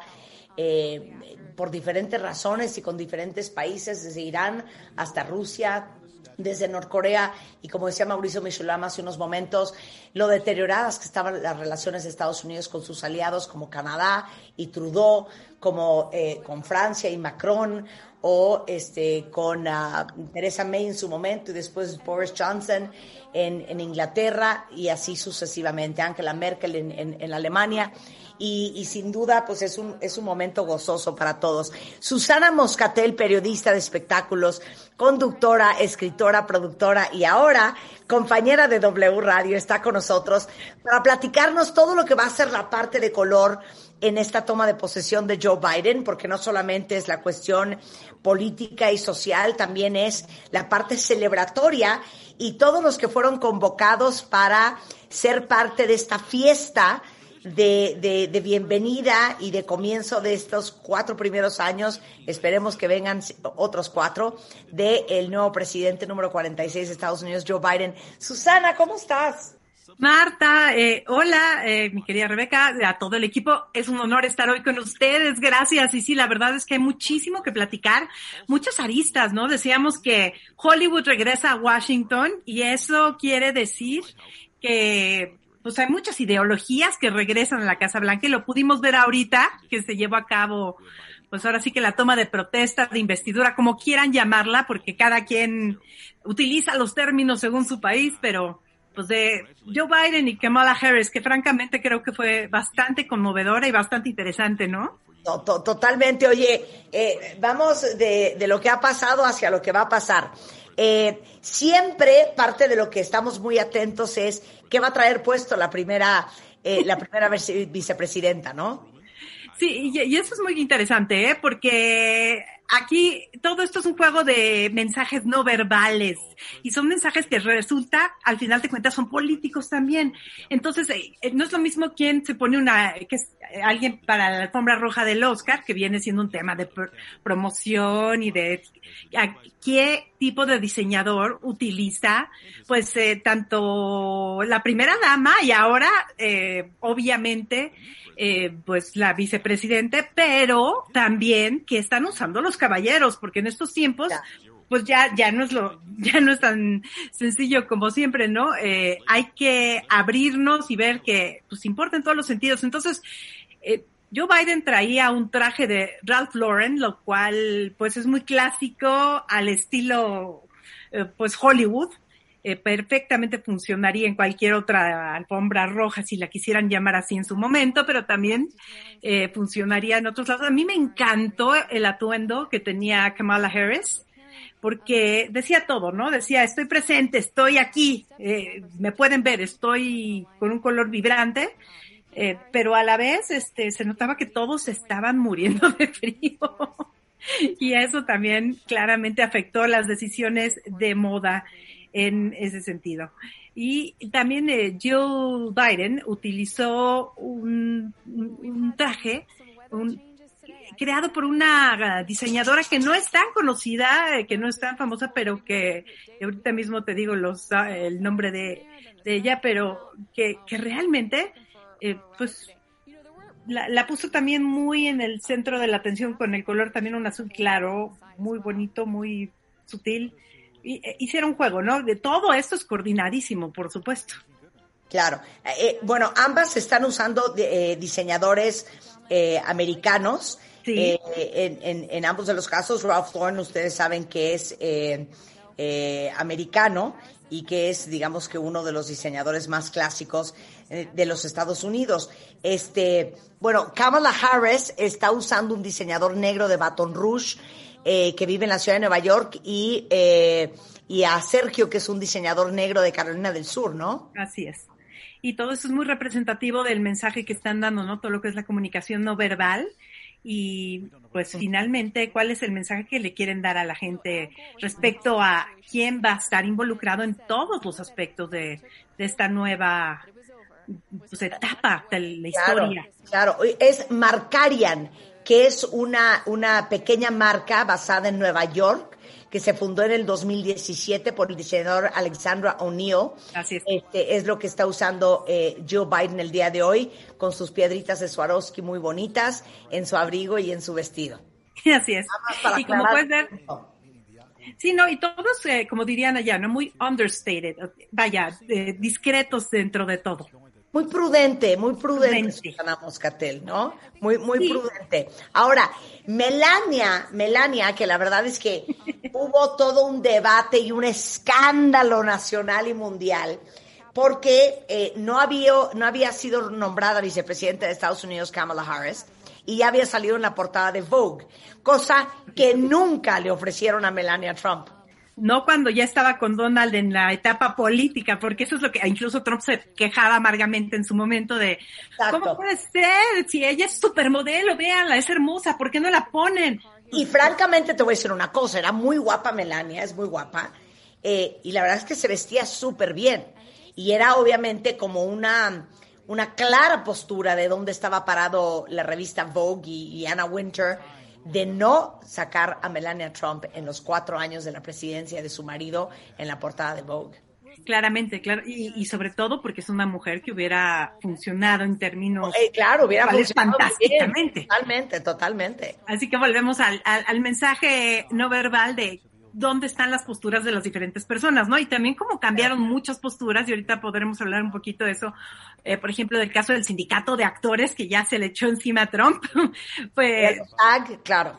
Que, que me encantó, ¿eh? Además de, porque... Cuéntale- cuéntales a todos ese chisme que salió que ayer, ¿no? ayer apenas se, apenas se declararon eh, que después de los disturbios de las agresiones de la, del intento de toma del Capitolio hace dos semanas, eh, pues eh, el sindicato de actores de los Estados Unidos eh, dijo que ya van a empezar procedimientos también de impeachment a su manera.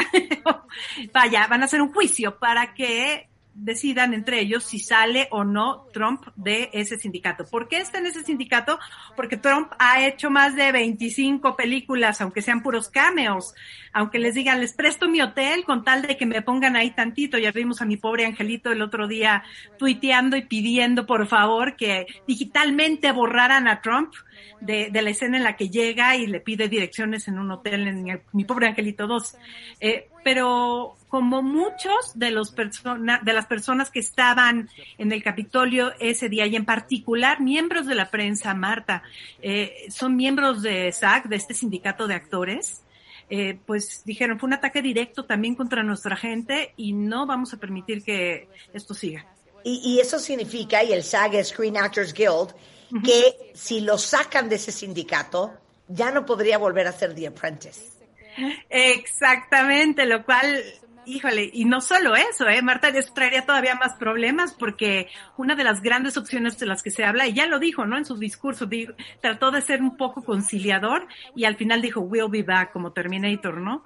Eh, pero regresaremos, regresaremos, habrá más de nosotros. Y entre esos planes sabemos que ya hay un intento de que Donald Trump, eh, pues, haga su propio canal de noticias, ya que no tiene a Roger Ailes de su lado. Bueno, ya falleció Sí. Roger Ailes, pero lo habían corrido de Fox News por un tema. No, ya no tiene a Rupert Murdoch. de Ya su no lado. tiene a Rupert Murdoch, ya no tiene, tiene a Breitbart, eh, perdón, le dio su, eh, su perdón, su, su, así, muy al estilo, su pardon, ¿no? Eh, A, a- al hombre que, a, a dos hombres que se encargaron de crear el personaje de Donald Trump en los medios, ¿no? Uno de ellos era Robert Sto- eh, Roger Stone, y bueno, eh, finalmente también el dueño de Breitbart, eh, pues para afuera, ¿no? Ya. Le otorgaron su perdón. Todos ellos pasaron a ser miembros o de su gabinete o de su equipo presidencial y con todos acabó peleado, pero algunos sí les dio el perdón de último momento. Oye, va a haber, va a haber, Susana, antes de que se nos acabe el tiempo, un evento final que se llama Celebrating America, eh, que se va a transmitir a través de todos los canales de televisión en Estados Unidos para que sepan ustedes y si les gusta la música estén pendientes. Y, y va a estar, eh, va a estar impresionante. Mira, vienen dos eventos más que eh, va a ser muy interesante ver cómo lo hacen. Uno de ellos va a ser el desfile virtual en un ratito. eh, vamos a tener que estar muy pendientes. Se puede seguir por donde sea, ¿eh? Lo puedes ver por YouTube, en redes sociales, en, en donde sea, entonces no hay pierde. Y claramente las coberturas que se le están dando, pero eh, ese desfile va a ser eh, encabezado por Jon Stewart, que además, pobre hombre, lo amo, es un hombre brillante, eh, y, y dejó de hacer su, el The Daily Show cuando Trump entró en el poder, entonces decía que se retorcía de la angustia de no poder decir lo que estaba viviendo. Y, pero ahí también va a haber, es muy interesante, atletas olímpicos y, como llaman ellos, estrellas del internet, internet vaya, influencers. Ahora, lo que va a estar re bueno va a ser en la noche porque Tom Hanks va a llevar a cabo una, eh, va a conducir algo que se llama Celebrating America Prime Time. Y ahí es un poco en lugar de lo que habitualmente se veía en tiempos de no COVID, de no agresiones, eh, pues se va a hacer un especial donde van a aparecer de entrada, eh, bueno, Tom Hanks, Linda Noel Miranda, que ha sido parte principal y crítica en todo este proceso, el creador de Hamilton, John Bon Jovi, The Foo Fighters, John Le- Legend, Demi Lovato, Bruce Springsteen, nada más para que vean, Justin Timberlake, eh, Kerry Washington, Eva Longoria, que también ha sido una gran vocera por la comunidad latina. Me encanta lo que siempre dice Eva, por cierto, dice, a ver, eh, yo no crucé, mi familia no cruzó la frontera, ya vivíamos en Texas, la, cruz, la frontera nos cruzó a nosotros. Y Claro. eso, a partir de ahí, mucho de su activismo, eh, Karim Abdul-Jabbar, y bueno, varias personas más. Sensacional. De hecho, déjenme decirles una cosa.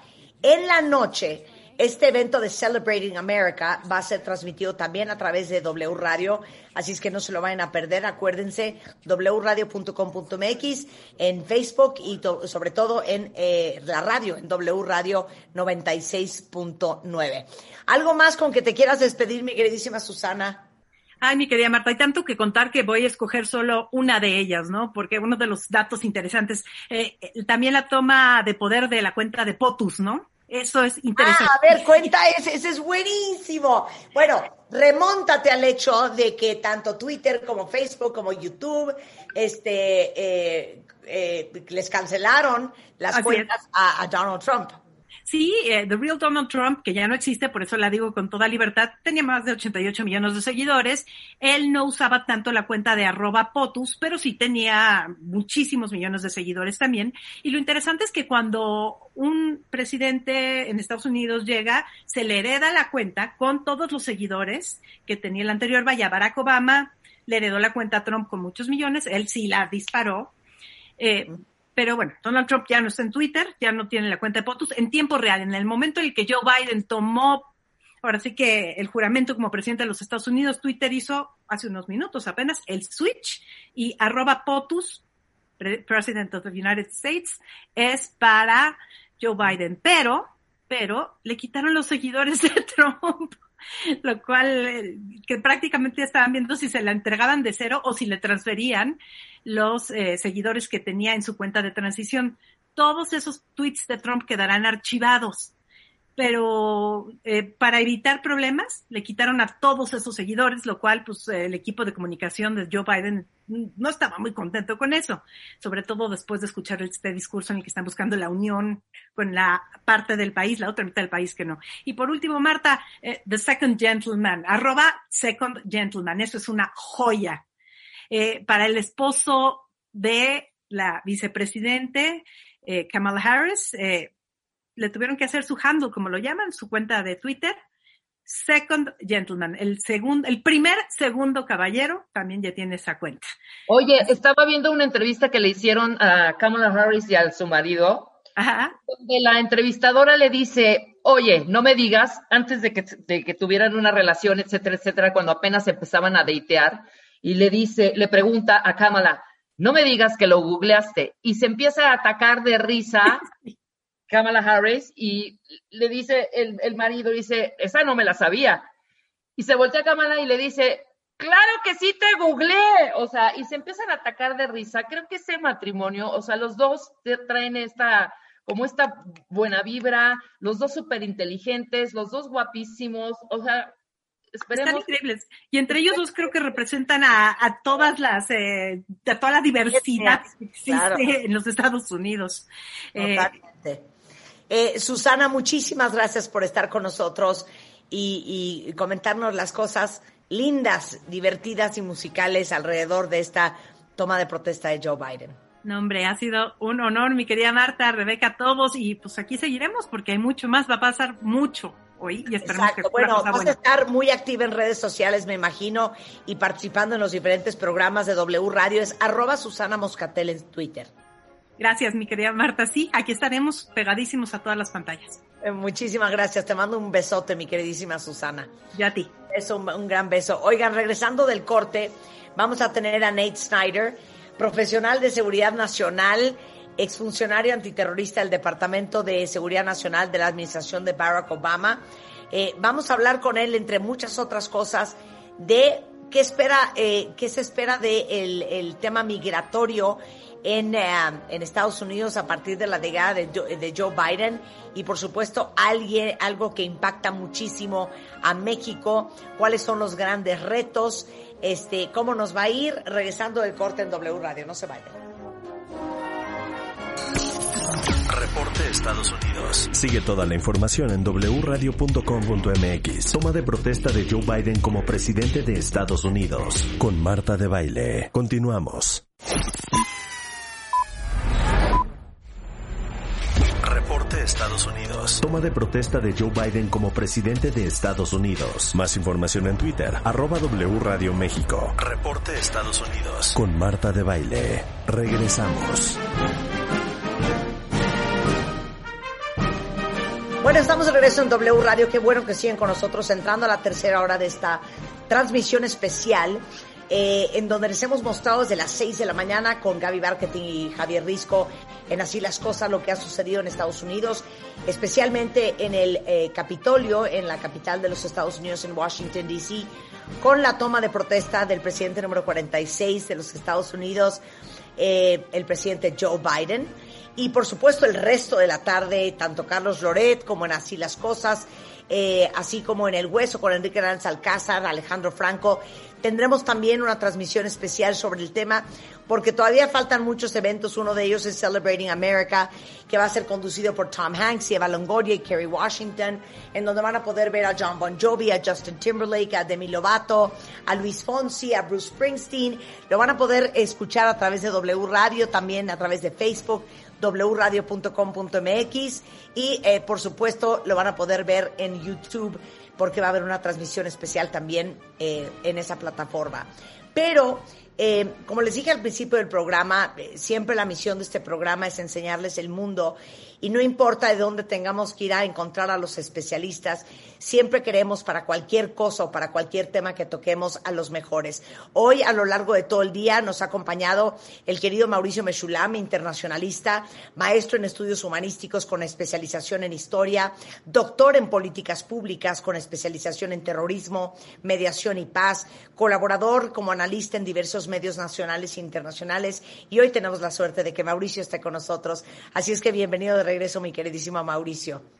Gracias, Marta. Un gusto estar en esta cobertura. No, sensacional. Y bueno, eh, como se los prometí al principio del programa, buscamos por cielo, mar y tierra con quién hablar para que nos diera una perspectiva eh, mucho más global y, lo que también implica para nosotros eh, la llegada de Joe Biden a la presidencia. Está con nosotros Nate Snyder desde Washington, D.C. Él es profesional de seguridad nacional. De hecho, fue exfuncionario antiterrorista del Departamento de Seguridad Nacional en la administración de Barack Obama, asesor del Departamento de Seguridad Nacional, del Departamento de Justicia, de la Oficina Federal de Investigaciones y del Centro Nacional de Contraterrorismo. Y su función, para que entiendan un poco lo que hace Nate, era desarrollar asociaciones con eh, las fuerzas del orden, tanto nacionales como internacionales, con funcionarios estatales y locales, eh, con la industria del sector tecnológico, con las fundaciones y las comunidades de todo el país, para crear soluciones para prevenir el terrorismo en todas sus formas. Es colaborador y asesor en varios medios de comunicación, desde CBS News, CNN, MSNBC, C-SPAN, New York Times, Los Angeles Times, hasta el Wall Street Journal sobre seguridad nacional, ciberseguridad, contraterrorismo y aplicación a la ley. Oh my God, your bio was so long, Nate. Yeah, sorry about that. Now, thank you so much. So welcome to the show. We are extremely honored to have you here and for you to take the time to talk to the Mexican audience and many Mexican Americans that are listening to the show uh, in the States and in other countries in the world. So as I, as I said at the beginning, we always try on the show to give everybody a broader vision of what is happening in the world and certainly um, the departure of Donald Trump and, and the entry of President Joe Biden is very important for the world and is very important also for Mexico. So, thank you for being here. Are you happy today? I'm I'm ecstatic today. I think this is a great day. It was uh, great to see Joe Biden and Kamala Harris get sworn in. Um, being a fellow Delawarean, I grew up uh, watching running into Joe Biden in the supermarket, uh, running into him at the, the hardware store, and you would run into him on the train too. And he spoke at my uh, high school graduation. So growing up with him, it's uh, you know it's been great to see him uh, ascend to this level, and I, I don't think there's anybody uh, who's better suited to, to take on the challenges, which there are many. Uh, so yeah, I'm, I'm proud uh, not only for him, but also as a fellow Del- Delawarean, and um, hopefully now uh, the world uh, will get to to know um, now President Joe Biden uh, as and get to know him as well as uh, we did back home in Delaware. So is he as nice and as warm as we all imagine he is? Uh, let's just put it this way: he drives his handlers uh, and body people nuts because he absolutely genuinely wants to talk to everybody in the room, shake everybody's hand, see how actually how everybody's doing, and ask them that. And um, you know, his handlers always want to move him along, but uh, he he pushes them back, so it's it's genuine. That's amazing. Lo que lo que dice Nate. Eh, eh, después de que le expliqué lo importante para nosotros que era en este programa darles una perspectiva mucho más amplia de, de, del mundo y de lo que está pasando y la importancia que es a nivel mundial eh, el suceso de hoy y también para México. Y, y, que qué tan contento está. Y me dice pues imagínate que yo soy originalmente de Delaware que es de donde es Joe Biden y yo crecí encontrándome en el supermercado, en la gasolinera, en, en, en cualquier, eh, en la trapalería y, y, um, y, da mucho gusto porque aparte él habló en, en mi graduación, eh, él, él, hizo el speech, ¿no? el discurso de graduación en uh, la preparatoria a la que fue Nate y que es increíble ver cómo ha crecido, eh, ver hasta dónde ha llegado. Eh, y como americano, pero también como, como alguien eh, que viene de Delaware, igual que Joe Biden, este, pues celebrar su llegada a la presidencia de los Estados Unidos. Le digo que sí es tan cálido eh, como parece ser y me dice, la verdad es que no sabes la lata que es para todo su equipo de seguridad porque genuinamente él quiere saludar a todo el mundo y él quiere conectar con todo el mundo y platicar con la gente y preguntarles cómo están y conectar con ellos y a pesar de que su equipo siempre trata de apurarlo y de, de protegerlo lo más que puede, eh, siempre es, es, es increíble ver el interés que tiene por la gente. Todos sabemos que después de los sucesos del Capitolio el pasado 6 de enero, eh, Estados Unidos, yo creo que más que nunca fue expuesto a, la mirada internacional y sobre todo del terrorismo internacional de eh, las vulnerabilidades que tiene Estados Unidos ante un posible ataque terrorista. Y eso pues daba muy malas ideas eh, allá afuera a quienes tienen a Estados Unidos como blanco y en la mira. Y esa es la primera pregunta por la que quiero empezar con Nate, que es experto en temas de seguridad nacional. So, what I was saying in Spanish, Nate, and thank you for bearing with me, is that after what we saw last uh, January 6th, uh, the insurrection at, at, at the Capitol, um, is everybody, you know, from the rest of the world watching the frailty and the vulnerability of the United States and thinking of the many terrorists outside uh, that have their bullseye on the United States.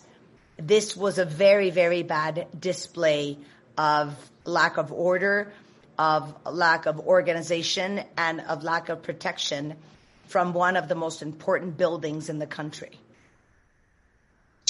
Yes, I mean, I think there still needs to be a full investigation what happened on January 6th.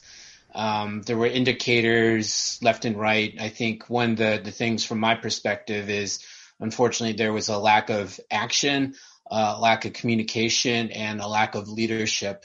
Um, and unfortunately, that created a perfect storm that culminated into what we saw in January 6th and just the lack of preparedness, the lack of awareness, the lack of urgency, and the lack of leadership um, to deal with what happened. Uh, unfortunately, uh, from my perspective, uh, having um, looked at, researched, and worked on programs having to deal with domestic terrorism, uh, we've known this threat has been growing for many years, and many within the counterterrorism arena uh, have noted an escalation and uh, we're even um, saying you know we we need to be careful and things could culminate in a very bad way. Uh, so it's it's tragic to see but i think the flip side of it in a good way is today uh, to where we see uh, president joe biden vice president harris now get sworn in um, bolster the democratic process here in the country and I know uh, he is going to prioritize, as well as vice president, uh, to really investigate these things further, to bring swift justice. And one of the main things Joe Biden ran his campaign on was not just uniting the country, but really bringing to justice um, what he saw as Nazis, hate groups marching then uh, in Charlottesville uh, at the Unite the Right rally, and um, that was a calling for him uh, to take action to run uh, because he, in his point of view, uh, needed needed to do away with that. And uh, you know, as he said, you know, this is not the country. We we are not meeting to our potential. But hopefully now starting today, we can we can start things off in a better direction. Lo que dice Nate es que desde su punto de vista, experiencia, apreciación, lo que pasó en el Capitolio el pasado 6 de enero fue una muestra de una falta terrible de orden, de liderazgo, de organización y de cuidado. Eh, y, y, sobre todo sabiendo que esto era algo que probablemente iba a poder suceder, porque llevan eh, mucho tiempo la gente dedicada al tema de antiterrorismo y en este caso de terrorismo doméstico, eh, han visto la, la crecida y la escalada de, de, y saber que esto podía acabar sucediendo. Eh, y, y, dice, lo, lo, que es rescatable y lo que da cierta paz es el hecho que con la llegada de Joe Biden y Kamala Harris, eh, una de las misiones principales es llevar ante la justicia a toda esta ola de eh, terroristas neonazis, supremacistas blancos, eh, eh, que, que, han, digamos, que provocado esta situación de terrible inseguridad y terrible preocupación en Estados Unidos. De hecho, eh, el evento que sucedió en Charlottesville, Virginia, eh, en donde vimos la unión de supremacistas blancos eh, eh, cantando y, manifestando su postura, fue una de las razones por las cuales el presidente Joe Biden decidió correr para la candidatura eh, demócrata y, la razón por la cual está aquí. Así es que él cree que uno de sus objetivos va a ser poner cierto orden y traer a la justicia a todos estos grupos eh, terroristas domésticos que, que, que, han causado problemas. Eh, antes de darte la palabra, Mauricio, quería preguntarle a Nate una cosa más. Do, do you think that is the last um, intent of domestic terrorism that we will see in the next four years? Um, I wish I could say yes. That that would be nice to say. Unfortunately, I think um, this is the end of a beginning, uh, more more so than the beginning of the the end. Um, this threat. Let, let, me just share with you a, a quick statistic. Um, over the past ten years, uh, in regards to terrorist lethality, so the lethality of the threat, domestic terrorism, terrorism meaning neo-Nazis, white supremacists, white nationalists, militia movements, uh, sovereign citizens. Those groups have proved to be more lethal in the past 10 years than Al-Qaeda and ISIS inspired threats. And unfortunately, uh, we've seen now an escalation. So if you, I mentioned Charlottesville, but you can then look also in Lansing, Michigan, when these groups were protesting, um, you know, orders and, and laws put forward by then uh, by current uh, governor um, there. And then now you see what happened on January 6th. So I think it's it's going to take a while, um, but I think now with this new administration and new leadership going into the cabinet, uh, there's going to be a focus on this threat, uh, specifically where there wasn't one in the previous administration. Claro. Mi, mi, pregunta para Nate fue si él cree que lo que sucedió en el Capitolio es el fin del terrorismo doméstico. Y me dice que, pues desafortunadamente, le encantaría pensar que es así, pero que nos va a compartir una estadística muy interesante.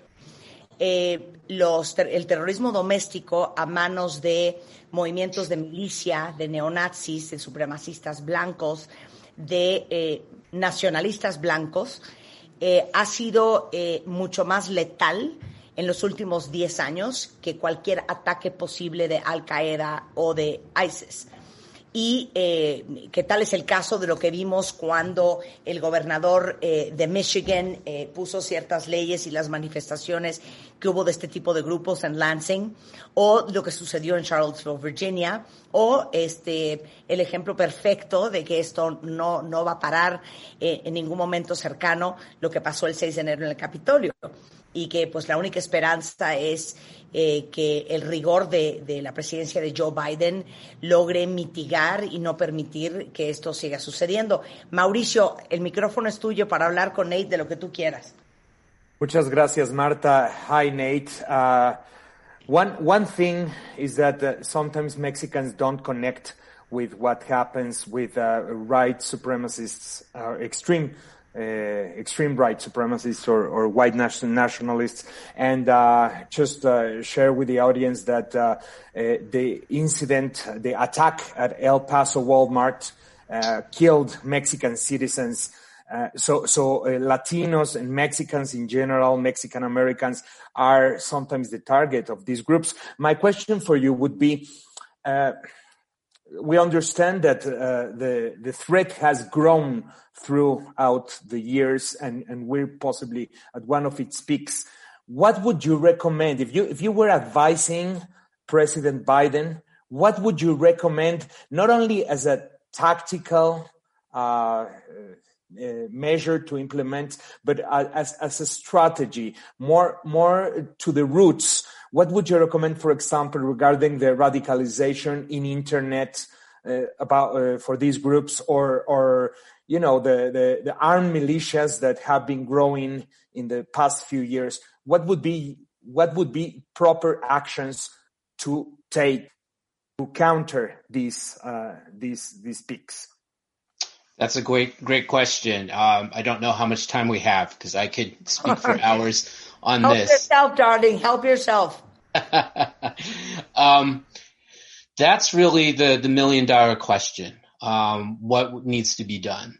And I think number one is this needs to be made a national security priority. Um, this wasn't the case in the previous administration.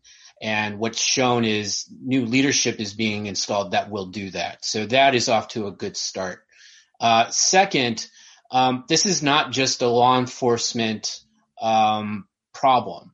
So it's not going to come down to our local officers or federal law enforcement like the FBI. Yes, they will have very important roles to play. They will investigate, they will arrest, but this is not a problem that we can arrest our way out of. Uh, instead, it's going to take a very holistic approach that is going to involve, just like if you would um, anti-gang or anti-drug or you know any other threat that comes across this country, it's not just falling onto one department, maybe one department more than others. But say, for instance, you know, the Department of Homeland Security will have a major role, but even organizations like HHS, the Health and Human Services, Department of Labor, the Department of Education will have roles too. The reason why is because many um, of these groups are targeting our youth um, for recruitment, for radicalization. And one of the ways to, to raise awareness and vigilance is uh, through the Department of Education. I think that only makes sense. Uh, we're now looking at our economy uh, that's been um, plagued by the pandemic. Uh, there are many communities that are hurting, small businesses that are closing up, and a lot of pressure and strain on the American people. And these groups prey on those kinds of vulnerabilities. And so what we can do is say, for instance, with the Department of Labor, also uh, leverage resources to deal with those issues as well. Again, taking away these um, would be, you know, buttons that recruiters and radicalizers can push. And then when I mentioned the Health and Human Services uh, um, uh, Department, you know, getting the vaccine out right now is critical. Uh, we are reeling here by the pandemic. Not only is it affecting our economy, it is affecting mental health. There's been uh, heightened um, uh, suicide rates, unfortunately, and it's having a major toll on our youth and, and others. Again, these are stress points that these groups are going to exploit. Uh, they're going to go after. And to your last point on social media and the online space, I think it's been very clear um, through the disinformation that's been pushed out on the internet. And I think here's one, you know, quick fact I think many of us have read in the past couple days that disinformation on the internet took a virtual, like sizable hit down in escalation when President Trump was banned from all of his social platforms. Um, so deplatforming works to an aspect, but I think we also need to um, get contact content out there and um, encourage content developers to push content out there. This is maybe not a government role because the government uh, needs to respect uh, First Amendment, civil rights, and civil liberty protections. Um, but it can convene and bring tech companies, content creators, and those in that space who can help and and push a, a better message and uh, shed light on these uh, mistruths that that are out there. Okay, so both of you are expecting me to translate to Spanish? I went on I went on a roll there, so You, you spoke you you two spoke forever. So let me let me um, you know happy to repeat. shot at this. Okay. Eh, una, una muy buena pregunta de Mauricio. Eh, que ¿Cuál sería la recomendación que le haría eh, Nate Snyder como experto en el tema al presidente Joe Biden en cuestiones de, eh, de estos grupos radicales y eh, la radicalización también a través de las plataformas digitales y sobre todo el hecho de que para nosotros debe de ser muy importante también lo que pasa con estos grupos, porque los mexicanos, nuestros compatriotas, han estado expuestos a este tipo de actos de terrorismo doméstico. En el pasado, ejemplo, eh, lo que sucedió en el Walmart en Texas y la cantidad de mexicanos que murieron. Esto tiene que ser una aproximación holística. Eh, están pasando por momentos de mucho estrés en los Estados Unidos, cosas que estos grupos aprovechan para reclutar gente. Entonces, no solo es un tema de buscar presos y de arrestar gente, que tiene que haber el involucramiento de muchos diferentes departamentos, no solamente el Departamento de Justicia, el tema del Departamento de Educación, por el estrés que han pasado eh, esta cantidad de jóvenes, eh, la, la alta tasa de suicidios, la depresión, eh, la profunda ansiedad con que viven muchos, y estos son puntos vulnerables de la gente que estos grupos aprovechan. El hecho de que por la pandemia han cerrado muchísimos negocios. Sí, eh, también el, aspecto de la salud mental, por ejemplo, el rol del Departamento de Educación, el rol eh, de, de Departamento de Comercio, o sea, una, mirada, lo que nos, nos expresa Nate es que tiene que haber una mirada más allá de lo táctico, más allá de las policías y, de la, y del personal de... Eh, eh, de seguridad y las agencias de seguridad, tiene que haber una aproximación muchísimo más integral eh, para, para poder atender el problema. Y luego eh, también habló acerca de eh, las plataformas digitales. un poco respondiendo a lo que yo le estaba preguntando en ese momento. Lo que nos explica Nate es que no solamente se trata de eliminar a la gente de las plataformas, porque eso en cierto momento pues puede contribuir, pero también la explosión de desinformación que ocurre cuando estas situaciones suceden puede ser enorme. Adelante, Marta. Si no, no empieces a toser tú también. Este, por, por estar comiendo se me fue chueco y casi me escapo de morir. Pero con esto vamos a hacer una pausa, vamos a seguir platicando eh, con nuestro querido amigo Nate Snyder sobre este también qué impacto tiene esto a nivel internacional y, y también eh, qué, qué significa para México lo que está pasando con el terrorismo doméstico en Estados Unidos. Y la pausa ciberseguridad. Exacto, y la ciberseguridad. Hacemos una pausa y regresamos, no se vayan. Reporte Estados Unidos. Sigue toda la información en wradio.com.mx. Toma de protesta de Joe Biden como presidente de Estados Unidos. Con Marta de Baile. Continuamos.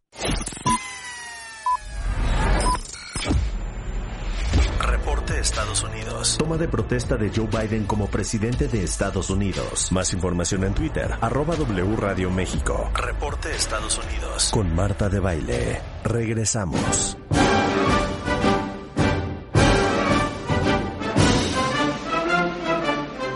Son las 12.38 de la tarde en W Radio. Sé que están acostumbrados a que hablemos de muchas otras cosas, pero como les decía al principio del programa, eh, W Radio entiende que este es un suceso que impacta eh, todo el mundo y lo importante que era hablar de lo que está pasando en Estados Unidos y el impacto que esto tiene también para México, hoy que es el día de la toma de protesta del presidente número 46 de los Estados Unidos, Joe Biden. Y hoy eh, tenemos la suerte de que nos acompañe Nate Snyder, profesional de seguridad nacional, eh, exfuncionario antiterrorista del Departamento de Seguridad Nacional de la Administración de Barack Obama. Y, y la siguiente pregunta que le voy a hacer es entender un poco por qué nos importa a nosotros los mexicanos lo que esté pasando en cuestión de terrorismo este, doméstico en, en, en Estados Unidos, ¿no? Eh, so what I'm telling the audience is part of the, the conversation that I wanted to have with you is why should Mexicans care what happened, what happens, uh, terrorism wise in the United States? It's a good question. Well, I think one of the main things with domestic terrorism here in the United States and just terrorism globally is it's not confined to borders, it's not con, uh, confined to geography. And so, um, you know, like we saw in the previous administration, there's been a demonization, unfortunately, through policies um, that really um, antagonize, uh, you know, immigrants, antagonize non-U.S. citizens, non-U.S. nationals, and these have unfortunately become targets for these domestic terrorist groups. Um, and they also, you know, depending on the pandemic or maybe not so, travel. Uh, and so this this is something that uh, I think globally we need to be aware of. It's not just a, a U.S. threat, but it is a, a threat actually that has manifested itself globally. Claro. Eh, lo que dice Nate es que si algo sucedió en la administración anterior fue la exacerbación del tremendo antagonismo que hay eh, en los Estados Unidos eh, sobre temas migratorios, sobre temas raciales, y esto es algo que no solamente atañe a un, a un, a un, a un país, porque esto no respeta fronteras, y esto viaja a nivel global, y globalmente tenemos, digamos que la obligación de estar pendiente mucho de estos temas porque va mucho más allá de una de un muro o de o de o de cualquier frontera. Eh, eh, ibas a preguntar eh, puntualmente, creo antes del corte, Mauricio, sobre eh, el tema de terrorismo. Eh, sobre el tema de ciberseguridad. Let, let me ask you very, very, uh, very specifically. I know that part of your area of, of expertise is cybersecurity, and we know that uh, there has been a cyber threat and also the, the spread of misinformation not coming from the inside, but also coming from outside actors. So my question for you is, what would you recommend, once more, to Mr. Biden, to President Biden, to counter that threat, the cyber threat and the cyber misinformation campaigns coming from outside? Well, I think number one, I mean, with cyber attacks just in general, say for instance with the recent Solar Winds hack, uh, we need to respond. It's very clear that the intelligence said that Russia was behind it, and yet this uh, now past administration did nothing. We didn't respond. It was an attack on uh, on our country, and we just let them get away with it. So I know that's going to be different in, in, the Biden administration. I would probably talk to the Biden administration and say uh, they need to look at all the various uh, capabilities that are currently housed within departments like the Department of Homeland Security, like uh, the United States Cyber Command, and really evaluate are these tools and capabilities ready for now 21st century threats. Also on disinformation, I think we saw a case study in real time with the deplatforming of uh, sites like Parler and with the takedown of Twitter accounts like President Trump's. The result of it was we're now looking at disinformation and these campaigns, as you mentioned, took a sizable hit in uh, activity once these accounts were taken down. Um, our adversaries, like China and like Russia, use these vulnerabilities and they exploit them. So a lot of uh, a lot of the focus needs to deal with the inside, but also holding outsiders accountable. Lo que contesta a la pregunta de Mauricio Mesulam eh, sobre cuál sería la recomendación, eh, y esto nos atañe a nosotros también, porque estamos todo el tiempo eh, metidos en redes sociales y en el mundo digital, es el tema de las ciberamenazas y, y qué le diría al presidente Joe Biden. Y dice, la verdad es que esto es un, un, serio problema y tal es el caso de lo que pasó con Rusia y cómo fue tan obvio que, que, se inmiscuyó en las elecciones pasadas en Estados Unidos y que la administración anterior no hizo absolutamente nada y que ahora pues va a ser trabajo tanto del Departamento de Homeland Security como el, el cibercomando de estar como muy atentos de lo que está pasando en, la web y en, las redes eh, y, que es tan clara eh, el impacto que esto tiene, eh, como el hecho de que ahora que vimos que se cancelaron plataformas como Parler, que se bajaron cuentas de Twitter, que bloquearon las cuentas de, de el expresidente Donald Trump, cómo eh, la actividad y la, y la desinformación bajó y todas estas conversaciones paralelas que siempre se están teniendo con, con esta serie de grupos. Eh, los grandes enemigos de Estados Unidos, China y Rusia, obviamente están atentos a estas, cosas, y explotan estas vulnerabilidades, por lo cual es tan importante eh, estar más atentos que nunca a, a lo que está sucediendo. My, my dearest Nate, eh, si tienes alguna otra pregunta para Nate Mauricio, si no lo voy a despedir.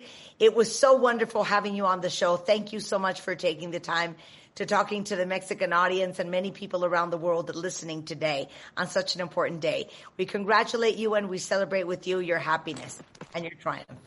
Thank you so much for having me. It was a pleasure talking to both of you. No, thank you so much, Nate. Thank you, thank you so much.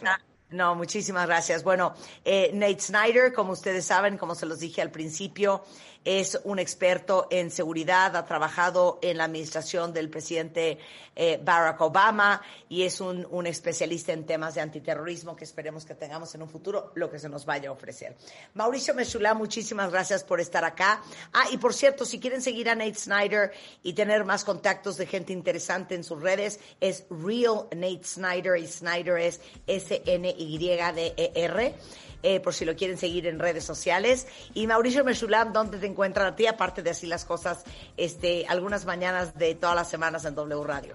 Claro, estoy en Twitter, arroba MauriMM, en Instagram, arroba Mauricio Mesh, arroba Mauricio Mesh, y desde ahí estoy dando algunas transmisiones en vivo sobre temas internacionales y pues aquí con Marta cada vez que me hace favor de invitarme sobre asuntos internacionales también. Muchísimas gracias a Marta y a todo su equipo. Cuídense mucho, mucha salud. Muchísimas gracias. Te mando un grandísimo abrazo. Oigan, antes, antes de terminar este programa, yo, yo quiero decir que hoy, independientemente de la felicidad que tenemos todos, eh, a pesar de que no somos americanos, a pesar de no ser necesariamente ni demócratas, eh, del triunfo sobre la razón, sobre la sensatez, sobre los valores básicos de humanidad, eh, sobre lo contrario. Creo que es un día de gran celebración para todas las que somos mujeres y a lo mejor es algo que no nos habíamos eh, puesto a pensar con detenimiento, pero Kamala Harris, a sus 56 años, es la primera mujer negra en ser elegida fiscal general en California la primera mujer en ascendencia del sur de Asia, estar en el Senado. Es hija de inmigrantes, su padre llegó a Estados Unidos desde Jamaica, su madre desde India. Graduada de la Universidad de Howard en Washington, un ícono de la cultura negra en el país. Eh, no solamente elegida dos veces como fiscal del distrito de San Francisco y luego fiscal general de California, pero es la primera vicepresidenta mujer en la historia de pues el país más poderoso del mundo. Y creo que para todas las mujeres allá afuera, para todas las niñas que nos puedan estar escuchando, para todas sus hijas, para todas sus sobrinas, para todas sus nietas, no importando nuestra nacionalidad, creo que es un extraordinario ejemplo del poder femenino, de cómo, no importando de dónde vengas, del color de tu piel, de cuál sea tu nacionalidad, o tu religión, eh, si eres local o si eres un inmigrante. Los sueños no tienen límites. Y creo que Kamala Harris representa para muchas de nosotras esa esperanza y ese recordatorio del increíble poder que tenemos las mujeres para lograr hacer realidad lo que sea que soñamos, sea ser senadora, sea ser vicepresidenta, primera ministra, presidente el día de mañana, cabeza de una compañía. Y yo espero de verdad, porque así lo vivo yo, que esto sea una gran fuente de inspiración para todas nosotras las mujeres, de voltear y ver un día en televisión mexicana a una presidenta mujer, de ver en la televisión a esta mujer que a pesar de tener a lo mejor todo visualmente o, obviamente en contra, ha logrado llegar hasta donde está. Por primera vez vemos a un segundo caballero, al esposo de la vicepresidenta Jack Emhoff, segundo matrimonio para él, eh, llevan seis años apenas casados, y para todas las que están allá afuera que también piensan, no se puede tener todo, no se puede tener una carrera, eh, un éxito absoluto profesional, ser una mujer workaholic, dedicada a tu gran pasión y al mismo tiempo tener una espectacular familia y una linda pareja. También de eso es muestra Kamala Harris. Eh, una mujer casada con una pareja que a simple vista se ve increíble y para que se den cuenta que no tenemos que escoger entre nuestra profesión, nuestra carrera y el amor.